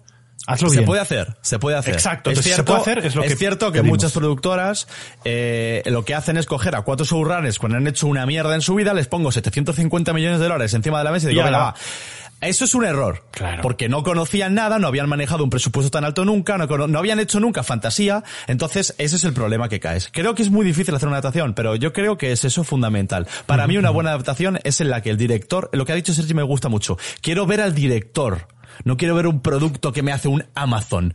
No, no, no. A mí sácame un Fincher y hazme una película adaptada de un cómic en concreto que es novela negra. Pues entonces, si es novela negra, quiero cogerlo. Cógeme un Peter Jackson que sabe hacer adaptaciones muy buenas y hazme la rueda del tiempo. Eh, Es muy difícil, lógicamente, Sí, sí, porque no puede hacer todo. Eso es lo que a mí me gusta. Ver que dices, tío, ha entendido el director y los actores y el equipo entero, todo ese equipo humano, a la perfección la obra. Me da muchísimo miedo Sanderson. Bueno. Pero creo que Sanderson es inteligente por eso y va a intentar que ese equipo que se rodee sea gente que tiene ya un bagaje eh, cultural con eso. Pero bueno, me he extendido un poco, Sergio. A ver, que hemos abierto muchos melones. Sí, ¿vale? has abierto muchos melores ahí. Has tocado un montón de sagas. Eh, hemos abierto muchos melones, sí. Eh, lo primero de todo, yo estoy de acuerdo con, con David y con Roberto en que para mí lo más importante de la obra, de la adaptación, es, es la, la- la cabeza pensante, la, la directora o el director que lleve la, el proyecto, porque muchas veces lo que decís, que se rodean de gente que no tienen ni idea, les ponen pasta encima de la mesa, al final la gente que más conoce la saga y que más amor tiene la saga es la gente que hace el atrecho, la gente que prepara los, los, los decorados, está siempre el detalle ahí perfecto, pero eh, la actuación es una basura. Y el personaje y la construcción de la trama es una basura. Entonces yo pienso que lo más importante de una adaptación es la persona, la cabeza pensante que está detrás de ella. ¿Vale? Eh, ¿Qué odio de una adaptación? Eh, yendo un poco en la línea que ha hecho Roberto, que ha hecho David. Eh, aquí rompo una lanza a favor de David. David no dice que una adaptación tenga que hacerse sin ánimo de lucro y que esto sea una ONG.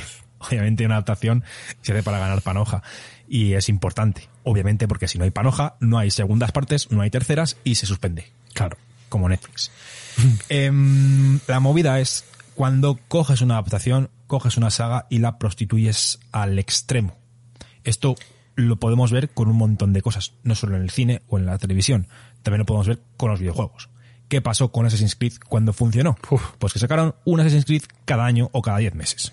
¿Qué pasó con la saga de Assassin's Creed? Que la juegan pues cuatro chavales de 15 años y la gente que dio ese nombre a la saga dejó de jugarla con el, con el, con el Black Flag, ¿sabes? A lo mejor han jugado alguno esporádicamente porque a lo mejor han visto que hay algo diferente o algo llamativo que les puede haber llamado la atención. Pero la saga obviamente no es lo que era cuando comenzó. ¿Por qué? Porque se ha explotado al extremo. ¿Qué pasó con Marvel? ¿Y qué está pasando con Marvel? Que la están explotando al extremo. Sí. Es que es están sacando tres productos, cuatro productos al año. Que está de pelotas. Joder, es que tenemos un montón. Sí, sí, tenemos un montón de productos, pero si- La sinceramente gente está agotada ya. Claro. Sí. prefería tener la mitad de productos o Y el doble de calidad. parte los productos y el doble de calidad, ¿vale? Mm, no sé. Es como que Marvel no- nunca se ha recuperado de, de Endgame. Sí, y además Jamás. también, y además también es un error frecuente cuando todas las decisiones creativas tienen el único fin de, de, Es- de- de- de rentabilizar el Justo, producto. justo ese es el punto. Exacto. Cuando todas. Lo creativo tendría que ser creativo. Ahí y, está. y aunque, y aunque tengas que vender tu producto y hacerlo atractivo al público y, y tal, eh, habría que, eh, eso, que lo creativo se quedase en creativo y no es que esto es lo que vende. Cuando las series, los videojuegos, las, las novelas, las películas huelen a corbata y dejan de oler a, A mimo. imaginación Sí. y a mimo, Y mal. a respeto. Y a respeto, mal, mal. Justo. Estoy de acuerdísimo. Eh, ¿Es lo que ha pasado en los Anillos de Poder? ¿Abres melón? Abro- abriendo melón, ¿vale? Ahora vamos a dejar a Serchi que se explique. No, bueno. que es nuestro invitado y como, como, como buenos anfitriones tenemos que dejarle que se explique, ¿vale? Eh, yo creo que ha pasado y no ha pasado. Porque se nota que hay parte del equipo de la producción que tenía unas ganas inimaginables de hacer esto. Sí. Veas en los decorados, veas en los easter eggs, veas en cada detalle. Es que tiene decorados que son flipantes, ¿eh? y detalles que son espectaculares.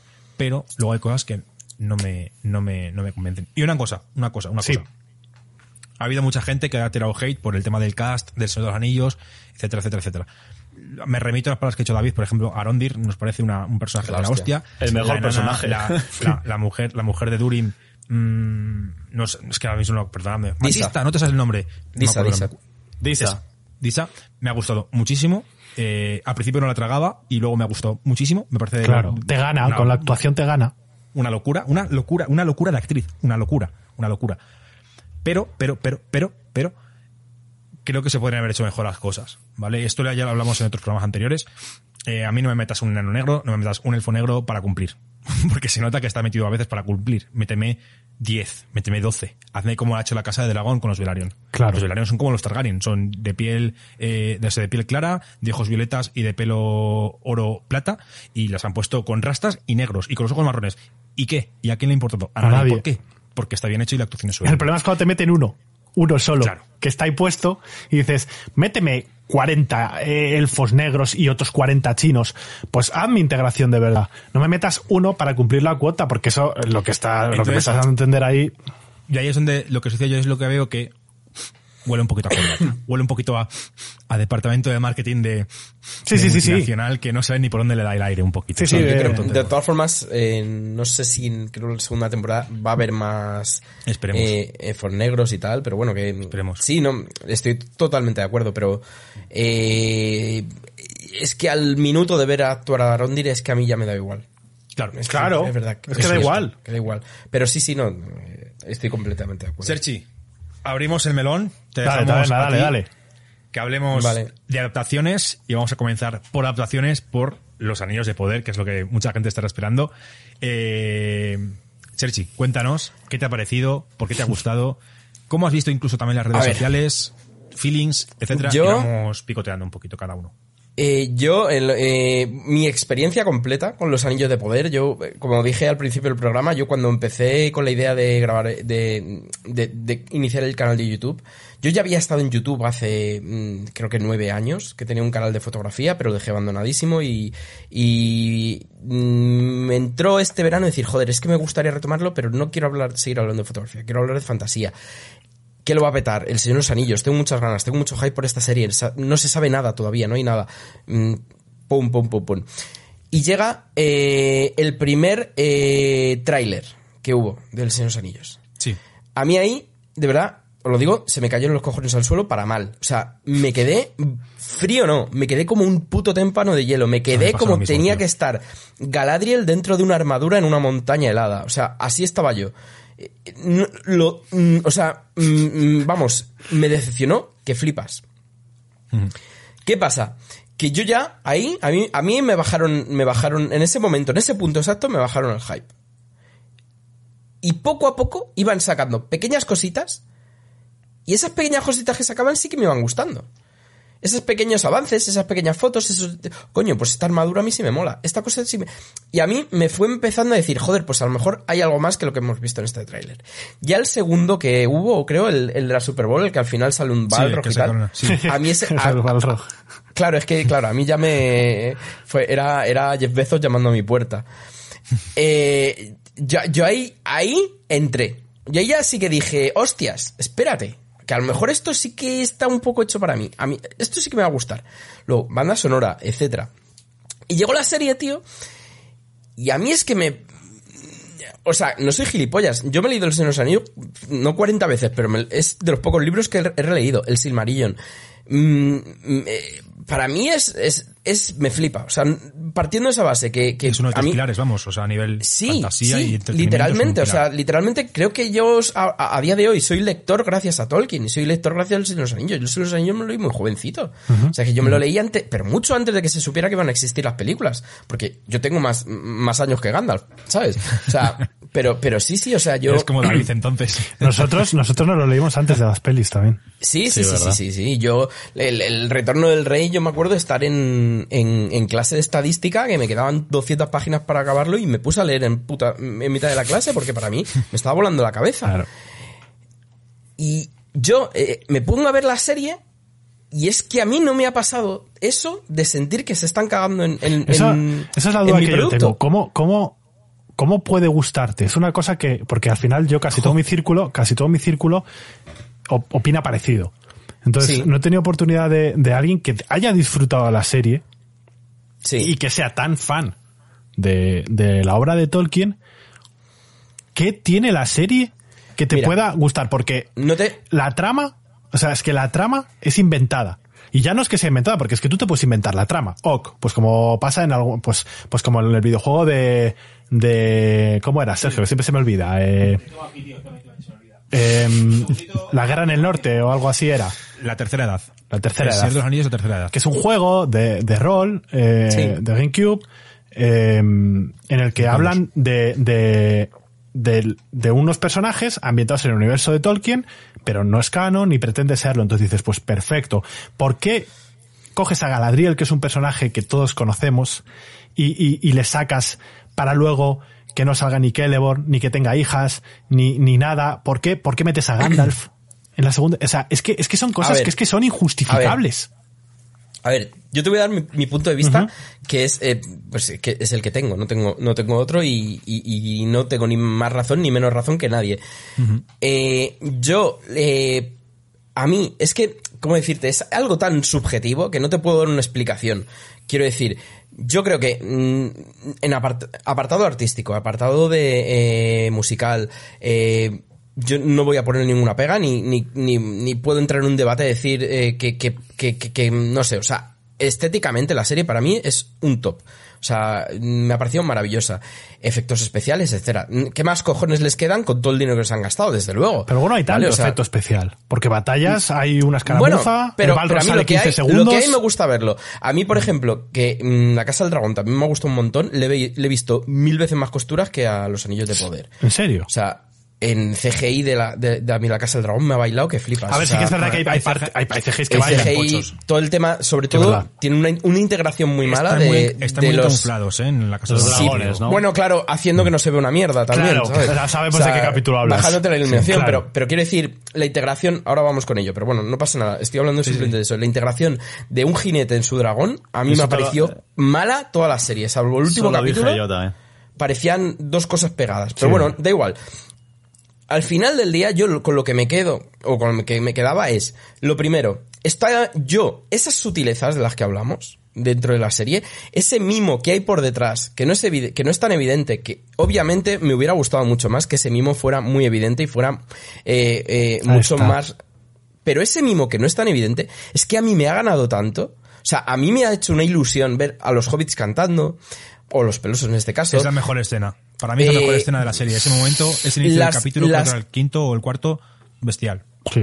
Galadriel se ha llevado mazo de hate que puedo llegar a entender o lo que tú quieras, pero Galadriel tiene ciertas, ciertos diálogos, ciertas conversaciones que son eh, Tolkien a más no poder. O sea, no te digo su actitud, no, no pero tiene ciertas conversaciones, la que tiene con, con, Con eh, con, exactamente, con Adar. O por ejemplo, encadenado. no, o al principio del capítulo con su hermano, eh, ese, esa alegoría que hacen los dos, que es sacada, pues se sacan de la polla, me da igual.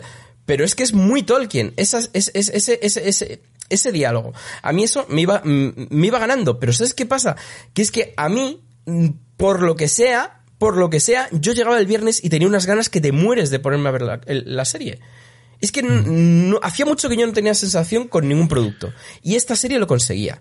Y otra cosa que conseguía esta serie, perdón, y ya acabo, No te preocupes. Aparte- luego entramos en detalles y cosas Sí, sí, que sí, más me han gustado. O sea, porque a mí todo el tema de, de, de, de, de los, de los enanos y todo eso, a mí me ha, me ha flipado. No tanto los elfos, pero a mí todo el mundo de, de Hazard Doom y tal, para mí ha sido Buenísimo. top. Para mí también es lo Eh, mejor, los enanos. Lo mejor.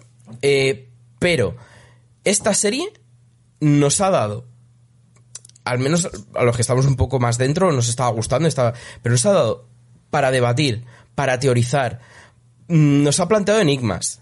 Que luego, por ejemplo, en su resolución, no estoy nada contento. O sea, yo la serie la defiendo muchísimo y a mí el último capítulo se me cae. A mí es el, el, el- el último capítulo, a, a mí se me cae. Porque yo toda la serie, eh, bueno, no sé si se pueden hacer spoilers. eh, Sí, sí, sí, sí, sí, que.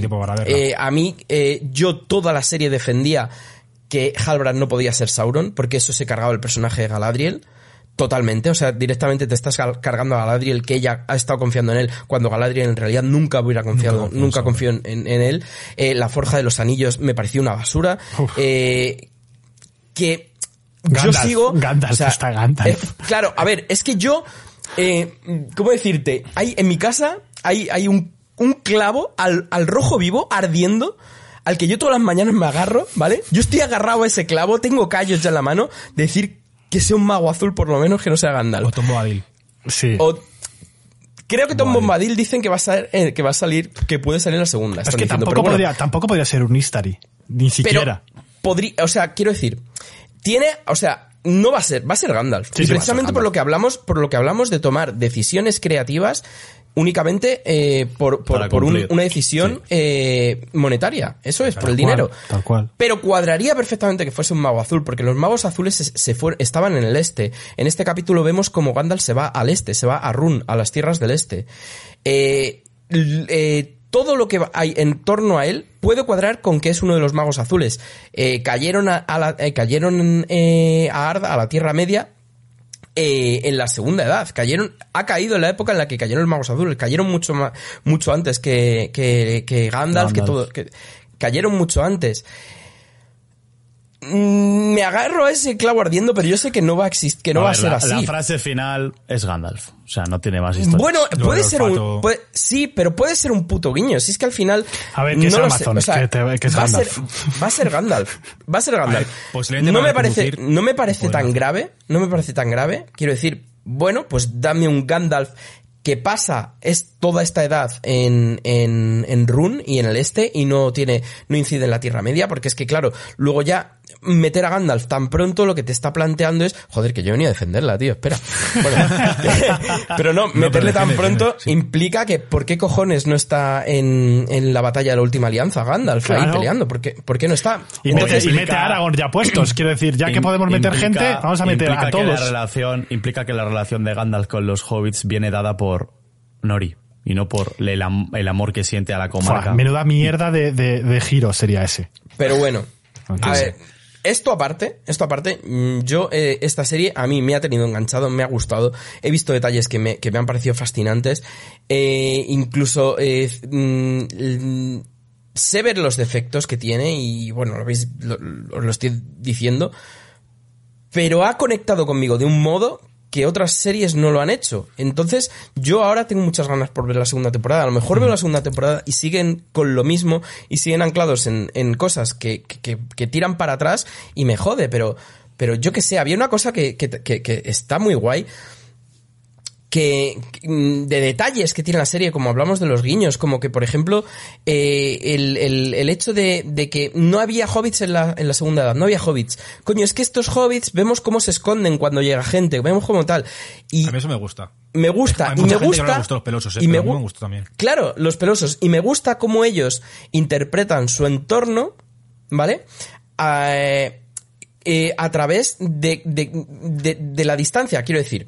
Eh, interpretan que las estaciones están cambiando o algo está cambiando porque hay eh, humanos que están ahora mismo cazando aquí. Ellos ven a los humanos como nosotros los humanos veríamos, pues hay una migración de patos o no sé qué, es raro, está pasando algo, está cambiando algo. Entonces me gusta cómo eh, están incidiendo ellos con su entorno, pero y no está trastocando. Te están metiendo hobbits, evidentemente, por lo mismo, para que haya una continuidad con el Señor de los Anillos, etcétera. Es que Pero está bien. O sea, a mí me, han me ha gustado. ¿Me sobraban escenas de, de- de los hobbits? Pues sí.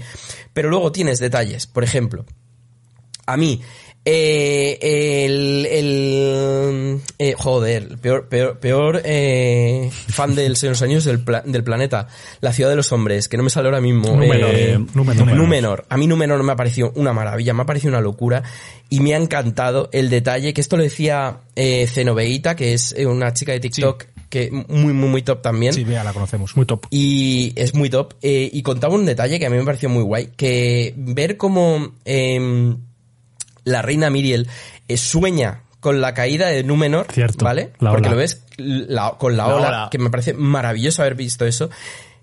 Que la serie nos esté mostrando la caída de Númenor con una ola es un guiño que flipas, que flipas al lore real de todo esto, porque Tolkien empezó a escribir El Señor de los Anillos con un sueño que tuvo en el que una ola gigante arrasaba, la ci- arrasaba una ciudad. Entonces, el sueño de Tolkien es lo que nos está mostrando con Miriel soñando cómo se arrasa la ciudad. A ver, Entonces, Es que, Sergio, sé que querías decir algo, tardo eh, 10 segundos. Eh, es que está muy bien todos los guiños, pero al final una serie no se conforma de guiños. Se No, tiene, tiene, tiene, tiene un, un- una trama principal, un peso, eh, un guion que hace aguas por todas partes. Evidentemente, si nos vamos a los detallitos, eh, a Pero si te conecta a la serie... a- no, porque aquí no estamos debatiendo que a ti te guste o a ti no, porque al, al final a cada uno le puede gustar lo que quiera. Yo lo que, lo que, lo que defendía es que la serie per se es una mala serie. Luego te puede gustar o no. Porque hace aguas en ese tipo de cosas como adaptación, porque las decisiones están tomadas con dinero. Galadriel porque es Galadriel, Gandalf porque es Gandalf. Eh, hay que meter hobbies porque si no no es los anillos, pues venga, pelosos. Y, y luego sí, tiene un montón de guiños en Atrecio en estas cosas, pero eh, eh, yo pienso, en vez de en vez de coger y meterme este guiñito y este detallito aquí, ¿por qué no no me lo metes en el, en el sitio donde tiene que estar, que es en la trama, en el guion, en los personajes, en la actuación. Eh, ¿Por qué me sacas el Balrog 15 segundos? Y luego son los mismos 15 segundos que está en la serie. ¿Sabes? Bueno, ojalá Eh, fueran 15. Claro, entonces. En el tráiler, eh, sí. es Sergio. A ver, yo primero de todo, vale, quería darle las gracias a Serchi porque, obviamente, sabemos que no es un... que, que puede costar o ser reticente a, oye, a ir a un podcast en el cual sé que a los tres que llevan el podcast Ya. no les mola la serie y voy a ir yo solo, que yo soy además No, uno de los, nada. de los de los paladines que han defendido la serie a lo largo de estos meses en redes sociales, junto con Tolkienverse y canales del estilo o Cenobeita, Sí. ¿vale? Y ya de eso es ya por de aplaudirte, ¿vale? que, que, que, que te atrevas, ¿vale? Obviamente, aquí cada uno tiene sus gustos, cada uno tiene su- ca- cada uno tiene sus pesos a la hora de ponderar si una adaptación es buena o es mala. Al fin, hay gente que es más racional, como podemos a lo mejor una persona más de corte o de David o otra, otro tipo de persona, ¿vale? A lo mejor hay personas que sois más emocionales y, disfrutéis más esa, esa emoción, esa sensación que os produce la serie y esas ganas de verla, ¿vale? Entonces, bueno, aquí cada uno tiene sus porqués. Por ejemplo, eh, lo que has comentado de los pelosos, yo nunca lo había visto así y te lo puedo comprar. O sea, y digo, joder, pues me parece una, una buena, un buen razonamiento sobre por qué los pelosos podrían tener sentido en esta segunda edad, en esta adaptación, ¿vale? Entonces, a grandes rasgos, agradecerte ¿vale? el esfuerzo que, que has hecho por venir para dar también a conocer tu opinión. Y a mí, personalmente, imagino que también a mis compañeros Roberto y David les puede parecer guay el saber y el entender, o por lo menos el intentar empatizar con una persona la cual es una ávida lectora del Señor de los Anillos y de Tolkien, pero que aún así ha disfrutado la serie. Entonces, antes que nada, mm, mis 10, ¿vale? Serchi. Yo quería, por- por quería, quería apuntar únicamente que, que, y ya acabo, ya me callo un mes, ¿vale? Prometo. Que a mí, objetivamente, eh, siento que con sus numerosos fallos y ciertas incongruencias dentro del propio guion, creo que no es eh, la serie eh, tan, eh, o sea, basura o detestable u horrible que se ha pintado mucho como la peor serie de la historia, no adaptación, la peor serie y lo peor que se ha hecho en la vida. De verdad, creo que no, no, no es, mm, a lo mejor no está ni en lo mejor ni en lo peor, puede llegar a ser más del montón. Evidentemente está tocando unos juguetes que nos gustan mucho y nos gustaría que fuera muchísimo mejor, pero no creo que sea objetivo decir que es horrible, que es una mala serie. Creo que hemos hablado de series mucho peor. Creo que La Rueda del Tiempo es muchísimo peor eh, en todos los sentidos que, que- que esta serie. Para mí, eh, hablo desde mi punto de vista, eh. Yo, la, la Rueda del Tiempo, yo me tenía que forzar para verla y yo, los años, yo personalmente los años de poder, es que te- lo digo en serio, el viernes estaba nervioso porque había un capítulo nuevo. Es que yo creo, eso no me yo creo que has dado, has dado con la clave es objetivo. al principio de tu, de tu intervención, que has dicho que puede haber series que sí que te gusten y sean malas adaptaciones. Puede ser. Eh, puede yo, ser. el Señor de los Anillos, es que, es que si tú coges Es que- punto por punto, como adaptación, como adaptación, es mala. O sea, es que. es No, no, sí. Porque, porque dices, es que Galadriel no es Galadriel, se cargan que- al marido, eh, eh, está Gandalf, eh, te meten pelosos, Sauron es coleguilla, casi novio. Por Dios, casi que, casi que yo pensé que se iban a enrollar en algún punto de la serie. Es que la serie es mala. Luego, si, si esto lo pones en contexto y miras el dineral que se han gastado y luego ves que lo que hay realmente son cuatro escaramuzas que el volcán lo abren con una espada, dices, Es que a mí el, el dineral que se hayan gastado me da igual porque no es mi dinero. Que hagan lo que se hagan. ya, pero, po- pero podía haberse, podría haberse gastado Me da bien. igual. Podría haberse Sí, gastado todo bien. Claro que sí, podría. Pero- quiero decir, pero es lo que tenemos. Y yo tenía, o sea, sinceramente, yo estoy convencido también, te lo digo, de que si yo hubiera tomado la actitud que no, para nada digo que es lo que haya, haga- haga- lo que haga la gente. O sea, yo no, conscientemente no lo he hecho tampoco, pero yo Obvio. creo que si yo mismo me hubiera forzado, o forzado, o me hubiera tomado una actitud a, a ver la serie con el ceño fruncido y, y- y- y cruzado de brazos y estar encabronado, me hubiera encabronado más que nadie. O sea, Es que pero yo no creo me dio me por ahí. a mí. Y a, a lo mejor en otra época, en otra época, eh, me hubiera pasado y hubiera estado encabronadísimo. Pero eh, yo, quizá, por ese cambio que tuve de- odiarla por el tráiler, de pronto decir está bien, iba con la guardia baja y, y tal. Pero Sí. yo, si me hubiera cogido mi puto libro de Tolkien aquí, mi, mi, mi puto Silmarillion y me hubiera puesto a ver la serie, es que, de verdad, eh, si es que hay muchos fallos para sacarle y son evidentes. Pero es que también hay muchas virtudes que son evidentes y no se, y tampoco se plantean. Pero, pero muchas, de verdad. O sea, yo las, Yo creo que es por las la, he- creo a que mí es me han la- pesado más. Es, por- es- es- justo iba a decir eso. eh, Es una balanza. Es, por la, es la ponderación. Eh, si tú a, a los detalles, esas cosas, le das mucho peso, pues hombre, al final, claro. es lo que decía yo antes. Si tú, claro, si tú luego, eh, pero claro, pero, al final. pero, pero, pero me voy más allá de detalles. A mí personajes. A mí Elrond me ha flipado. A mí eh, eh, Durin me ha encantado. La relación que tienen ellos a mí, em, a mí me ha gustado un montón. Este Elrond, yo sí que veo el, el Elrond de, de, de los libros. O sea, eh, un Elrond muy político, un Elrond muy... eh, que en realidad eh, sabe lo que hay por detrás, está intentando mani- manipularlo todo para llevárselo a su, a su terreno. Para mí, para mí es un Elrond mucho más Elrond que el agente Smith, ¿sabes? O sea, pero muchísimo más. O sea, le veo más como yo le siento, como yo le presiento, menos mal follado, digamos. Sí. Que, que- que en este caso, por ejemplo, en Galadriel, aquí la han sacado demasiado en Demasiado, pero, sí. pero, pero la- es un poco, y, y- y esto ya es nuevamente personal, quizá la clave de todo es que yo, eh, eh, mm, como era tan consciente de que no hay de no tiene los derechos del Silmarillion, que solo tiene los derechos de apéndices, de no sé qué, de no sé cuál. Ibas con los pies en la tierra. Me lo, he, Claro, sí. me lo he tomado más como una versión que como una es que te rebajaron el hype. Ya está. Claro, ¿sabes lo que Yo me lo he pasa? tomado ¿Sabes qué? como una versión. Lo que como, nos ha pasado a nosotros, lo que nos ha pasado a nosotros es que a ti te bajaron el hype, a nosotros nos bajaron el hype y nos enfadaron. Claro. Entonces Sí, hemos- sí, hemos pero- ya con otra predisposición. Tío, pero es que entonces, eh, yo qué sé, yo también, otro- a mí igual, soy súper, me gusta mucho el cómics, ¿vale? Y, joder, es que no hay ni una puta película de Marvel que adapte un cómic bien adaptado, pero hay muy buenas películas de Marvel. Sí. Y si yo me pongo a ver Infinity War, que me flipa, me la pongo a ver con, con, con el cómic de Infinity War, que no tiene nada que ver, estaría enfadadísimo con esa puta película, pero es que es una de mis películas favoritas. Es que, para mí. Jo, macho, es que no me quiero. A ver, es que al final, si tú. Si tú Insúltame. No, si, si- si tú te, si tú te pones a ver la serie, macho, es que cosas que son básicas, básicas, para que una serie sea como mínimo un 5, es que falla en todas. O sea, tienes a Galadriel que va histérica por la vida, que es que no es Galadriel. Es, es una especie Pero de... ¿por qué va histérica? ¿Por qué va histérica? Te están planteando Porque una- tiene una- un odio, una venganza, una sed de, de aniquilar que, que, que, que no es propia de un elfo que no es, sabio. no, es, no es coherente con su personaje, no es coherente con el personaje que ellos te están planteando. No es, coher- coherente, no- no es coherente es con dentro de Galadriel. su- Pero bueno, a- es, a del ver, libro. es que la Galadriel que nosotros, la Galadriel claro. que nosotros conocemos es una Galadriel que ha evolucionado.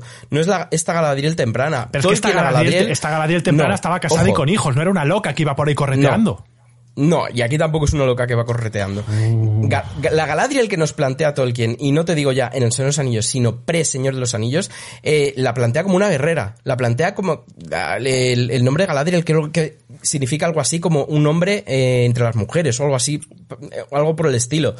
Eh, el- que en combate, o sea, habla de ella en combate. Sí, sí, sí, sí. Esta- Nadie está diciendo que Galadriel no pueda la luchar. Galadriel que nos plantea la serie, la Galadriel que nos plantea la serie, lo que hace esta serie, lo que hace esta temporada impulsiva. es, no, ojo, sí, pero lo que nos plantea es un arco de personaje. Los que- lo que nos está planteando es una Galadriel que evoluciona a lo largo del- del- de la temporada. Para mejor o para peor, pero es un personaje que yo sí le veo una evolución. Pero es que es un elfo. Evidentemente, ya, pero no, están te va, no te va a evolucionar en tres meses, que es un elfo que tiene Sí, cientos de años. Lo sé, lo sé, pero quiero decir, han condensado todo lo que es la Claro, segunda y pero, pero ojo, edad. porque te estoy hablando de Galadriel, pero es que empieza a coger personajes. Tú cógete a la reina, que, que eh, eh, en una escena te dicen, no quiero que me vean ciega, en la siguiente escena va con la cinta puesta delante de todo el mundo. Es que son incoherencias, incoherencias de la propia serie. O sea, a, a, a, mm, a Celeborn, Celeborn, ¿qué, ¿qué pasa con Celeborn? O sea, menuda, menuda meada fuera de Va a tiesto. No, va, va a salir a la siguiente. Claro que va a salir, claro que va a salir. A. Robert, a Sí, Robert, Robert, que perdona. un poquillo. Yo las, he sacado las palomitas, yo no tampoco... A ver, No, pero hombre, si algo, algo, algo. Quiero decir, tú me puedes dar, me podéis dar 50 detalles de, de errores de guion o de incoherencias que te lo voy a aceptar, que yo puedo sacar otros 50 detalles de cosas que me han parecido maravillosas. Claro. Y son detalles al fin de cuentas. Es que yo entiendo, yo entiendo que aquí eh, Sergi y mucha gente que ha disfrutado mucho, y ojo, nos habría gustado a muchos de nosotros también disfrutarla tanto, eh, ha, ha tenido, sí, ha tenido más peso eh, toda esa sensación que al final es de la que yo hablaba. Si el producto consigue que conectes contigo, hay ciertos aspectos negativos y fallos que tiene la serie y que todo el mundo sabe, que los puedes pasar por altos porque lo que te da por el otro lado pesa muchísimo más que esos fallos. Yo entiendo que la gente que ha disfrutado de la serie puede ver a Galadriel y decirte, hombre, eh, vas un poco pasada de vueltas, pero, pero como estoy disfrutando en general tanto la serie, voy a pasártelo. Pero si no conectas con la serie desde el principio, Galadriel te choca mucho al principio. Y aguantar a Galadriel arrastrando toda esa negatividad que tú ves porque ya no has conectado desde el principio hace que la serie empequeñezca mucho todo lo demás. Todos los, todos los eh, guiños ya no los ves igual, todos los personajes le sacas fallas, luego dices, bueno, la banda sonora no me gusta tanto, ya es que se han gastado tanto CGI para que luego haya una batalla decente, unas cenizas y un volcán explotando. Ya, pero al fin y al cabo tampoco somos directores de cine. Es decir, ¿qué tiene que tener una trama? Entiendo que el arco de Galadriel... Coherencia es lo que yo le pido. Coherencia, Coherencia. con el libro, pero si es no, una no, no, no, incluso con el propio personaje, que, que es que la propia Galadriel le eh, evita Cuando que se cargue a Adar a y Adar y, luego va escena- y lo quiere asesinar ella. Y dices, pero a ver, a ver Galadriel, eh, que, es que te estás contradiciendo tú sola en dos minutos. O sea, es Hay que algunas- evidentemente, evidentemente, tú puedes decir, mira, este, es- este es mi baremo y yo a los detalles les voy a dar X peso y al resto de cosas le voy a dar otro peso. y a mí estas pero cosas... no de forma, no de forma voluntaria. No, obvio, obvio, obvio, por supuesto, claro. Al final uno no elige, eh, porque si no yo hubiera elegido que, me gustara para poder disfrutarla, porque yo soy más feliz teniendo 10 capítulos o 8, no sé cuántos eran, de, de, de esos anillos, de los anillos de poder, yo soy más feliz si los disfruto que si no los disfruto, obvio. Pero, sa- ¿sabes qué hace que esta serie realmente no sea una serie? O sea, quiero decir, no es una serie perfecta. Que- bueno, todo. que tú no. No, no. A ver, desde la objetividad. Y, y lo digo de corazón, ¿eh? Que tú no puedes elegir que te guste esta serie. Pero yo, si, al- si empiezo a verla y elijo el- y llego a elegir que no me gustara, sí que hubiera conseguido que no me gustase. Por eso no A es ver, perfecta. Hombre, claro. O sea, quiero decir. Tú, o sea, o sea, te- tienes te mil motivos, tienes mil motivos para decir, uff, no me gusta. Pero sin embargo, pero te, es te que, ha gustado. Pero es que veo, pero veo, pero también veo mil motivos para que sí me guste. Yo, al gustarme la serie, me pongo cierta venda en los ojos involuntariamente, Sí, es que sí. pero tú también te la pones ante las cosas positivas de la serie. No, porque, Es lo que he porque yo igualmente, Sí, igualmente yo la, la venda, la venda, yo puedo ver las cosas buenas que tiene así, las veo. Las veo, las puedo valorar. El problema está en que si decimos que lo que hace una buena adaptación es la rigurosidad, el cast, el guion, tal, y esta serie falla en todo eso, entonces, por ende, si la serie falla en cast, falla en guion, falla, falla en coherencia, falla en argumento, falla en directores, falla en todo eso, por muchas cosas buenas que sean detallitos que tenga detrás, en lo que nosotros mismos hemos planteado como lo básico de una serie, si en eso falla, la serie luego te puede gustar o no, pero como serie, como adaptación, como producto, es mala. Y si la motivación que hay detrás de eso es sacar un producto envuelto con el nombre del Señor de los Anillos eh, para meterla por el gaznate, vendernos inclusión y prostituirnos una saga que para muchos de nosotros es infancia, es adolescencia, es, es love, eso es que para nosotros, es que me dice que para otra persona, pero para nosotros, eh, el Señor de los Anillos, y, y, y me vendes una cosa, y me mientes a la cara, y, y, me, y me enseñas este zurullo ahí puesto en, en la tele, es que al final, a mí, a mí personalmente lo que me entra es rabia y ofensa, y digo, has fallado en todos los puntos clave que cualquier persona coherente diría que una serie tiene que, Es que acertar. No puedes, ca- no ¿Sabes? puedes, cate- no puedes categorizar No que cualquier tanto. persona coherente diga que eso siempre no, es malo. No, he dicho, tú no, he dicho que cualquier persona coherente entiende que lo importante de una adaptación son el cast, el Pero director, eso es el lo que hemos dicho nosotros, pero hay mucha otra Porque gente que no coherentes. enten- pero no entenderá, hay mucha gente que entenderá Pues que no. Galadriel tiene sentido. Vamos, mucha gente lo entenderá, Es sí. que no, a mí no me puede venir alguien y decirme que un arco, un arco de, de, de Galadriel, por ejemplo, en la que igual se está llevando la contraria por minutos, puede ser coherente porque la coherencia está definida y es, es una cosa. Entonces, que te puede gustar, perfecto, es como, es como Harry Potter. Eh, bueno, siempre Ah, pongo el mira, ejemplo, siempre pongo el ejemplo. intervención que has dicho es que Galadriel es bully. La gente, si eso. No, Galadriel no, es bully, los bullies son los elfos. Los ya, elfos. bueno, pero que Galadriel... Que no tiene sentido en Valinor que los elfos sean ya, bullies, que- es que ya empezamos así la serie y yo ya- Pero claro, si, si eso, si eso, pues no lo sabes porque no, ni siquiera te has leído los libros, o porque mm, dices, bueno, vale, pues esto no lo harían los elfos, pero bueno, en general entiendo por qué lo están haciendo, Pues porque es para construir el arco final de Galadriel, yo te lo puedo comprar. ¿Que no me gusta? No me gusta. Yo no lo habría hecho así, pero entiendo que haya gente que a eso no les came. A la lo que mayoría no de las significa cosas- que la gente no tenga coherencia. No, yo no digo que la gente no sea coherente, porque por ejemplo, eh, Taberna nos está contando eh, argumentos bastante razonados de por qué a él le gusta. Y me parecen unos argumentos lógicos y coherentes, porque él te dice, mira, a mí me gusta esto, y este detalle yo lo uno con este libro que a mí me flipa. Guay. Eh, la única diferencia que hay entre él y yo es que él está dando un peso a unas cosas y yo le estoy dando un peso a otras. Es, Claro, es- pues es- la, es la única ver, diferencia. también, también una cosa que, que, que yo siempre eh, soy un poquito, ¿cómo decir? Mm, nazi con esto. Que a mí, yo, mm, a no ser que hablemos de la película de Dragon Ball, ¿vale? Yo jamás eh, me diría que un producto es malo, o que es una mierda, o que es pésimo, o es un zurullo, cosas así. Porque creo que todo depende muchísimo. Eh, ¿Cómo decirte? Yo prefiero decir que no me gusta, que no es para mí, que no conecta conmigo o qué tal. Pero yo no puedo eh, decir, igual que no digo que esta serie, ojo, y no me oiréis decir que esta serie es una maravilla, es una obra maestra, es... No. Ha conectado conmigo, me ha molado un montón, veo los defectos, veo las virtudes y me quedo con ella, ¿vale? Sí, Pero sí, sí. No, no creo que... Que eh, se calienta la boquita. No, eh, es que, y- no, y- también- Y, y- y es lo que me mola de David. Te, te voy a explicar ¿Sabes? también por qué hacemos eso, porque Pero- yo es una cosa que es que doy por hecha en la gente. Eh, quien habla es David. Entonces, en este caso. Entonces, eh, yo paso de estar explicando cada dos por tres que es mi opinión. Doy por Lo hecho sé, que la lo sé, gente lo sé. sabe que, que es mi Lo opinión. sé. Quiero decir, porque, Ojo, porque al final lo ojo. que yo digo es mi opinión personal. Lo sé, lo sé, Entonces- lo sé. Y no, y no es, no es tanto en, en tu, con, con respecto a tu speech, pero es que me Te ha voy hecho a lavar la boca con jabón, David. Me- Me cago me- no, no, no, no, no, no, a ver, no, qué cojones, no. Quiero decir, a lo que, lo que quiero, lo que quiero decir es que parece que esto está siendo un lovers contra haters y, y- y No, tampoco es coño. así. Que yo, quiero- que yo, a, mí me- a mí lo que más me gusta es que nos des Yo tus no soy hater motivos. Quiero de saber los tus Anillos, motivos de en por qué te realidad. A mí gusta, te digo de verdad. Me ha quedado claro yo por fin por qué a alguien le puede gustar serie, porque es que de verdad, de verdad. Vale, pero no te quedes, no te quedes con el hecho de que me gusta únicamente porque tiene detallitos que me han molado. O sea, porque no te puedo decir por qué me ha gustado exactamente, ni te puedo decir por qué, ni te puedo decir por qué hay series perfectas o muy buenas que a mí no me molan nada y, Sí, me, y no me enganchan. Me los pasa, por ejemplo, con, por ejemplo, me pasa con Dark, ¿vale? Dark es una serie de puto culto que le gusta a todo el mundo A mí no me y a gustó. mí, a mí me, me aburre que flipas. me O gusta. sea, A mí tampoco o me sea, gustó. A mí sí que me gusta. Le gusta a mi a hermano, mí pero a nosotros me no. saca de quicio y me aburre y no me entero de una puta mierda y me hace sentir estúpido y no entiendo por qué no, ni Dios usa paraguas ni por qué se secan los pies antes de entrar en casa y se sientan empapados en los sillones. Me sacan de mis casillas. A lo que voy. Una, una, una, una pregunta muy rápida que creo que Sí. encaja aquí perfectamente. A ver, dale. ¿A ti, ¿A ti te gustó Aquaman? Uf. Eh, fu, es que, es que ya me estoy llevando, eh, sí. Ay Dios, eres de los de mi hermano.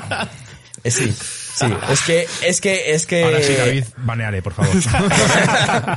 Podemos Sí, hacer me gusta- me un gustó Guaman. un Me gustó podcast, Guaman. eh, A mi hermano No, siente bueno, a ver, que eh, es siempre. que, es que si vosotros pensáis que yo me he comido puta mierda por los anillos de poder, eh, a mí me gusta Batman v Superman. O sea, ahí no sabéis la de mierda me que me gustó, me Eh, gustó, que a mí ¿eh? me gustó también, ¿eh? Sí, sí, sí, pero también, ¿eh? pues, pues, o sea...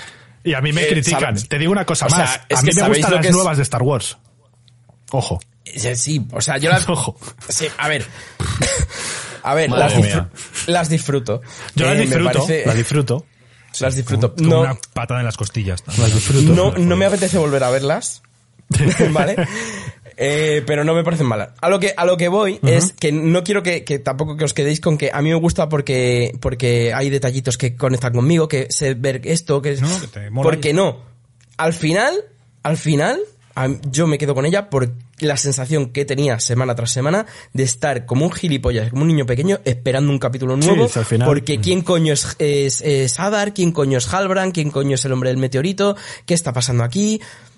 Y, Pues que claro, el hombre y es que al final Hadar podía ser Naruto, hasta puestos así, porque es que al final como se inventan a los personajes que te sacan en, en la serie, pierde ese punto de decir, a ver quién es, quién es, eh, porque es que puede ser cualquiera. Es que decir, como, como, Yo, un, un último detalle también, perdona, joder, es que al final he venido aquí a echaros de vuestro podcast. es que eso os pasa por traeros a alguien que raja tanto. Eh, yo participé en, en, en un podcast de Luces en el Horizonte, ¿vale? Hablando de los años de poder, contactaron conmigo, Lu- Luis Martínez Vallés y tal, tío de putísima madre, pues porque precisamente estaba buscando, a, a él le estaba gustando la serie, estaba buscando creadores de contenido que, le- que hablasen bien y que le molase. Pues fuimos yo, y, y bueno, estuvo Alberto Fallen al principio y luego estuvo Cenoveita. Y estuvimos eh, grabando, hicimos eh, creo que son 12 horas de programa hablando del Señor de los Anillos, ¿vale? En varias tandas. Y, y vamos, eh, cada dos semanas pues grabamos dos capítulos contando a tope. Un hype que flipas. Pero llegó el último capítulo y Cenoveita y yo estábamos como co- de culo, no, lo siguiente. O sea, no nos moló nada el último capítulo. El último capítulo. Y que quedó súper raro porque, porque nosotros estábamos toda la puta serie defendiéndolo, dando argumentos de por qué el hombre del meteorito no es Gandalf, evidentemente, por qué, final- por qué Halbrand no es Sauron, estamos gilipollas, Halbrand no es Sauron, Halbrand es eh, el rey brujo, Halbrand es... eh, yo qui- ¿Quién decía que era Halbrand? Que, que me parecía, es que me parecía brillante y me... No lo sé, o sea, ya es que ni me acuerdo. Cre- cre- ah, no, el rey de los, de, lo- de los hombres que... Ah, los, de, los, de- los de del bajo, sur. los de la, no, Sí, los, los- los, los de bajo la los montaña. no muertos, los no Ah, muertos, ah, el rey sí. de los no Los muertos que aparecen, claro, teoría- tiene, claro, porque tiene, tiene esa amistad, ese no sé qué, y los traiciona, yo, era un rey que, claro, yo- teníamos nuestras teorías y íbamos flipando. Y llegamos al final de la serie y vemos que todas las teorías se nos han ido a la mierda, que eran pajas mentales nuestras, y todas las cosas que nosotros sujetábamos como, eh, me está gustando porque sé que no es, porque no es Gandalf, resulta que, que, sí. Y, y fue muy complicado intentar seguir una cierta narración lógica con respecto al resto de episodios, con, eh, pues esto no me ha molado nada. Pero no me desmontó la serie en absoluto. O sea, es que Gandalf yo... es bueno, soy bueno. es que además te decía, soy bueno. Es que era, era, era un cringe Ya. con las Es que no- pavas no- estas calvas vestidas de blanco, que quién son. Luego son. también teníamos, teníamos otra teoría. tenía- las brujas esas, teníamos otra teoría que, que, que yo creo que puede ser o no, pero me parecía guay y no salía, que eran licántropas. Que en, en el mundo de Tolkien existen los licántropos, que, sí. que eran eh, del ejército de Morgoth. Eh, cuando atacan los tres wargos o los tres lobos a, a, a, bueno, al hombre del meteorito, que me niego a decir que es Gandalf, y a los, y a los pelosos, son tres lobos Y blancos. pensabais que podían ser ellas. Está, y, y siempre, siempre pensamos que eran cambiaformas, que eran Sauron, ellas. Sauron, sin ir más lejos. claro. Seconds.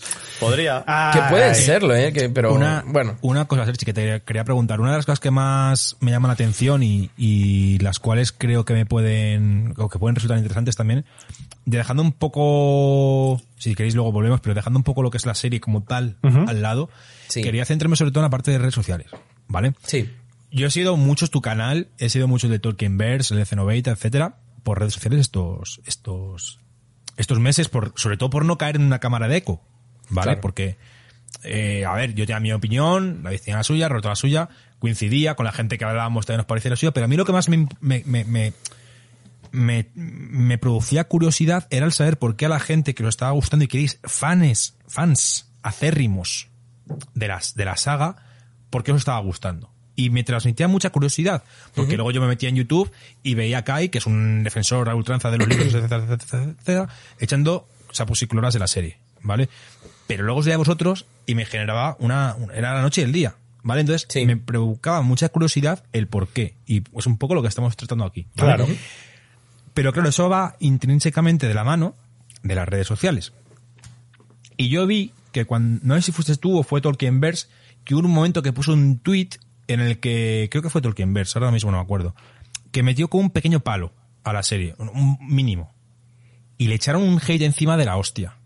Y luego, claro, del mismo modo, cuando defendís, los, defendís la serie, yo me metía en comentarios muchas veces a ver vuestros comentarios. Sí. Y había mucha gente que os daba la razón, y había mucha gente que mejor prefiero ni hablar de ellos porque eran súper tóxicos.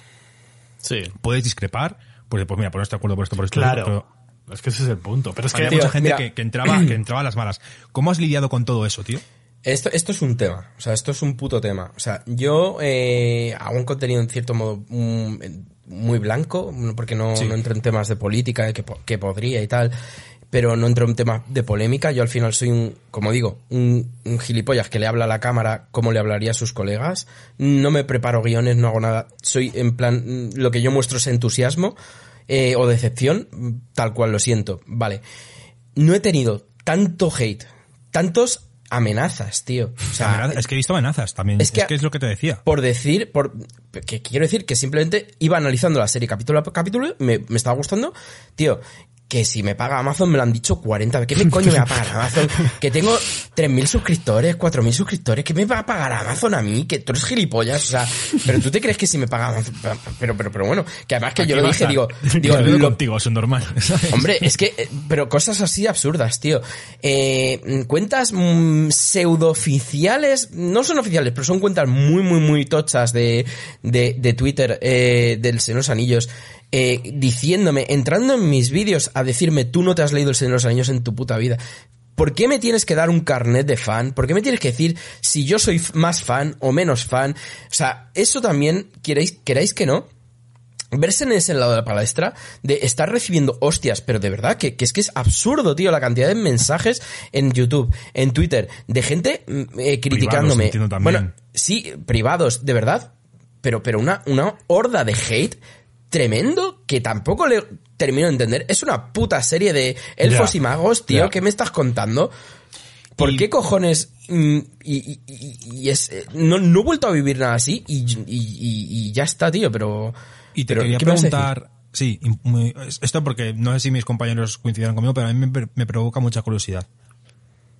¿Tú notabas a veces en tu propia red social, que al fin y al cabo es tu casa, tu canal, tu, Sí. tu, o tu cuenta de Instagram o de, tu- o de Twitter, ¿te notabas a veces eh, con miedo, entre comillas, o, o cohibido de mostrar mejor una versión más crítica, por ejemplo, eh, con lo que nos contabas en el último capítulo? ¿Tenías cierto... ibas con el freno de mano hecho en plan de joder? No. Que, que al fin y al cabo todo el mundo nos pasa. Y si a mí, si mañana ponemos un podcast o dos podcasts o tres podcasts y eh, empezamos a recibir MDs con gente desquiciada, con gente tal, pues lo primero que te sale es, ojo, frenito de mano en el siguiente o, o yo qué sé, ¿sabes? Entonces, ¿tú cómo lo has vivido eso? O sea, ¿tenías A miedo a, decir que te ha gustado o que no te ha gustado? No, no, no, para nada, para nada, no, no. Quiero decir, en, en- en- bueno, aquí más yo creo me habéis visto ser objetivo Sí, dentro sí, de lo que cabe, dentro de mi sub- propia subjetividad, mm, los, yo los defectos los he resaltado y yo la serie con entusiasmo he sacado las cosas que a mí no me han gustado de la serie, evidentemente. Pero yo personalmente en mi cuenta eh, he recibido cero unidades de hate por criticar cosas de la serie. O sea, en ningún momento. A mí el hate me ha venido únicamente por el otro lado. Y que tampoco lo entiendo porque yo si a mí un producto no me gusta, no soy tan gilipollas de ir al canal, a la casa de alguien que sé que le gusta, a decirle tu A opinión ya. Es está equivocada.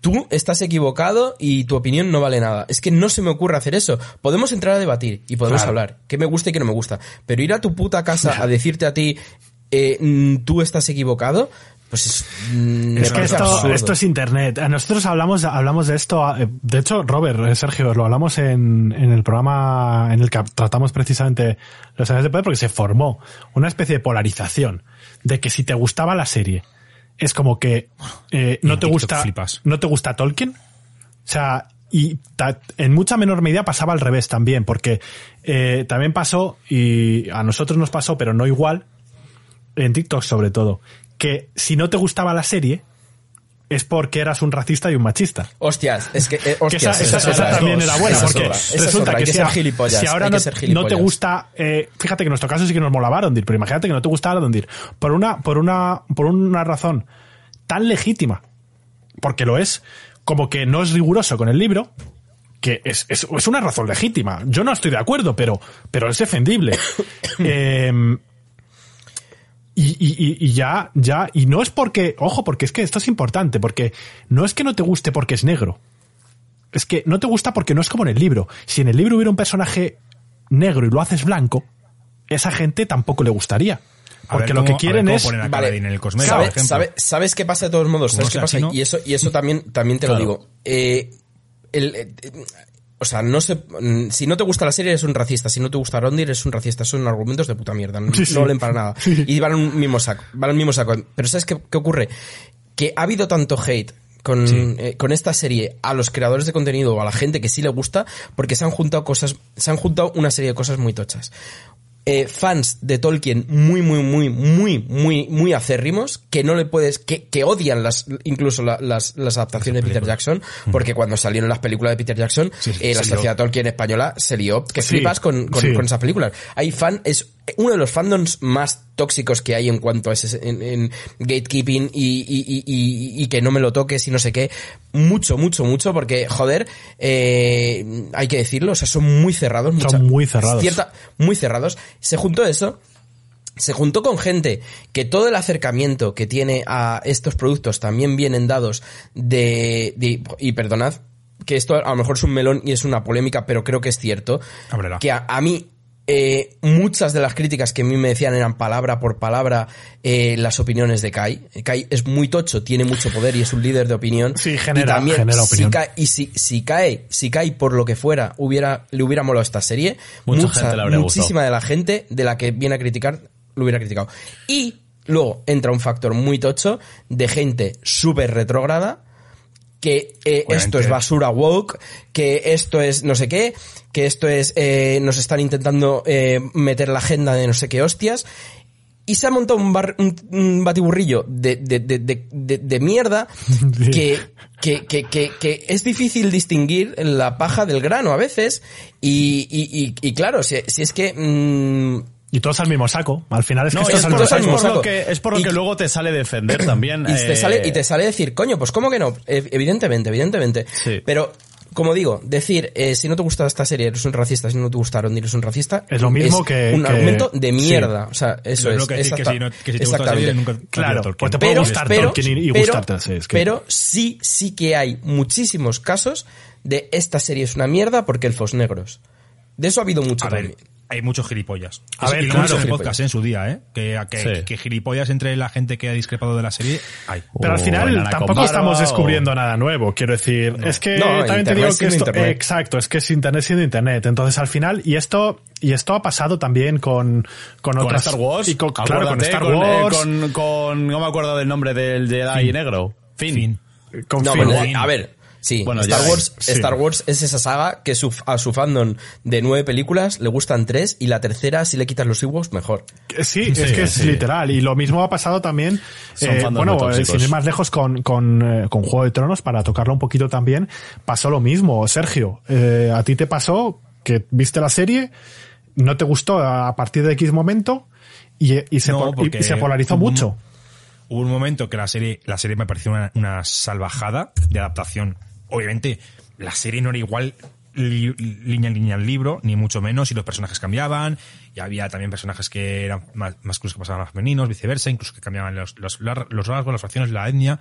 Me da igual, eso me da igual. Sí. Porque era una un buen producto. ¿Qué pasa? Que se quedaron sin libros, a los directores de la, de la serie le dijeron, oye, que os, os- os apetece venir a hacer el Star Wars. Les entraron las prisas, dijeron, venga, venga, venga, recoge los bártulos que nos vamos. Eh, lo acabaron, para mí, mal y pronto. Se zurrieron la trama principal de la saga en un capítulo. Mm, no sé, no me No te gustó. gustó, Lo claro. hicieron, a pesar de que, ojo, que la última temporada tiene capítulos que me han gustado mucho, como por ejemplo cuando llegan los dragones, la batalla contra los Lannister, o sea, me parecen capítulos salvajes, pero tiene partes que son acabar mal y pronto para Ya. luego nada. A ver, ¿sabes? es que Eh, Me parece una mala adaptación al final por eso. Es que al final, de hecho, ya no es ni adaptación siquiera, porque al es final es que al final estaban inventando porque no había libro. Entonces ya deja de ser un poco adaptación. A mí sí, a mí sí me gustó, pero, pero sí que se vio también en aquella época, bueno, gente que va poniendo a sus hijos eh, nombres de personajes de, de la serie. Claro, eso, eso es una cagada porque hay nombres que no son Tremendo safe error. Para, claro, hay que esperar a acabar una serie Ah, antes de ¿qué poner pasa? el nombre a los hijos. Pero, pero pasó con, pasó con Juego de Tronos y Robert también un poco con, incluso, incluso, eh, yo lo he llegado a ver con, bueno, con Harry Potter se armó tremenda polémica. eh, eh, también, bueno, por temas diferentes, pero por ejemplo, cuando eh, hubo el aniversario de. Bueno, pero eso, es- eso estaba más orientada a JK Rowling. Pero igual, fue, que fue, había fue una, con- pol- fue una polarización, Polarización. de o estás con ella o estás contra ella, y hay grises. Ya, pero, eso, yo- pero yo creo que eso no tenía que ver tanto con la serie. Yo creo que tenía más que ver con temas políticos y con temas. Pero aquí como- también. Date como cuenta que, lo que te estaba comentando eh, Sergi era, era que se estaba llevando ya a un punto de esto es agenda, esto no lo es, esto es woke, esto no lo es, esto tal. Si no te gusta es que eres poco menos que un retrógrado. eh, si sí te gusta eh, es que eh, eres un Pero es que buenista. es, que lo al normal, final- eh. Con, con todas las sagas muy exitosas, véase Star Wars, Harry Potter, El Señor de los Anillos y Juego de Tronos, yo creo que esos serían los cuatro pilares. Todo ese fandom que existe por detrás es el que genera esa toxicidad tan grande porque levantan pollas el hecho de que toquen tu preciada saga. Eh, a fin de cuentas es lo que decíamos. Teníamos un clip de TikTok en el que decía que había que respetar todas las opiniones y punto, porque es lo normal. Pero ya unos sabes. hijos de puta. Internet. Si no respetáis, unos hijos de puta. Internet es, es, es la, la mugre. Que mm, os iba, os iba a decir, antes de entrar a adaptaciones del Cosmere, Sí. que ahora vamos a hablar de ello para ver qué nos parece, etcétera, y a cerrar por ahí el, el archivo, ¿vale? En el tercer bloque. ¿Algo más que añadir, Sergi? En principio a todo esto. No, en principio nada. O sea, yo un poco estoy contigo también con. No me he pronunciado con Juego de Tronos. Yo, yo dejé de ver la serie cuando alcanzaron al libro, digamos. Paraste. Y. ¿Eh? Paraste. Yo luego seguí porque ya empecé a ver a John Nieve por ahí dando vueltas y digo, ¿este qué hace aquí? ¿Sabes? Y, y en, en mi, y en mi curro me estaban todo el, todo el puto día hablando de tal y estuve como dos, tres años de parón, pero luego ya la volví a retomar. Me vi como eso, tres temporadas del tirón o algo así, ya las últimas temporadas ya la vi a tiempo y bueno, con capítulos muy memorables que me gustaron mucho, pues la, la batalla de los bastardos, Uf, etcétera. qué buena es la no, batalla de los bastardos, Es, muy, muy, muy bueno. O sea, capítulos muy, muy tochos. Y otras cosas como que, bueno, también, yo qué sé, pues como no soy tampoco ni, ni ultra lover ni ultra hate, eh, hater de la serie, eh, yo tengo amigos que el último capítulo de la serie les arruinó la serie entera, pues yo eso tampoco lo concibo. O sea, sin más. No he disfrutado más en mi vida, Julio. Pero vamos, yo mi, mi, mi, al final, lo- lo- como decía antes, al final, con lo que me quedo es que mi vida con la serie del de, bueno, con la serie de Juego de Tronos es un lugar un poquito mejor que si no estuviera. Así que por mí, eh, suban positivo. Guay. Eso está bien. Anda que no había gente conclusión. luego leyendo en el metro libros después de Sí. que ¿Ves? salía la... Eso es, eso Sí. es, eso es. Sí que es y verdad. lo mismo con, con, con Witcher y tal. Jo, con, The con Witcher. The Witcher pasó sobre, también. todo, sobre, sobre todo por el videojuego. Y Sobre el espero videojuego, que con Sanderson, por favor. Ya con. Santos ahora, Pues- ahora lo tocaremos. David, toca botone, damos paso a una pequeña pausita musical y regresamos con el tercer bloque hablando de adaptaciones plos- posibles o plausibles de El Cosmere y cierre del archivo 33 que estamos aquí haciendo con el señor Taberna, la taberna del Balro. Cherchi, David, botone.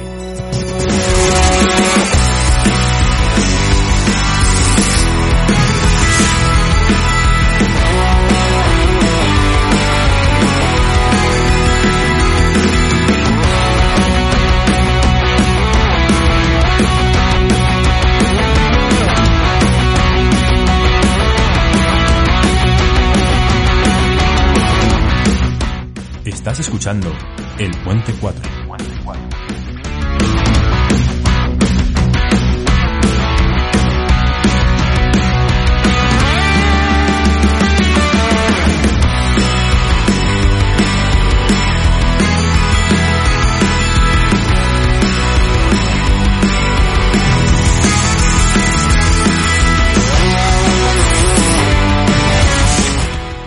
Estamos de vuelta en este último bloque, tercer bloque de este archivo sobre adaptaciones con la taberna del Balrog.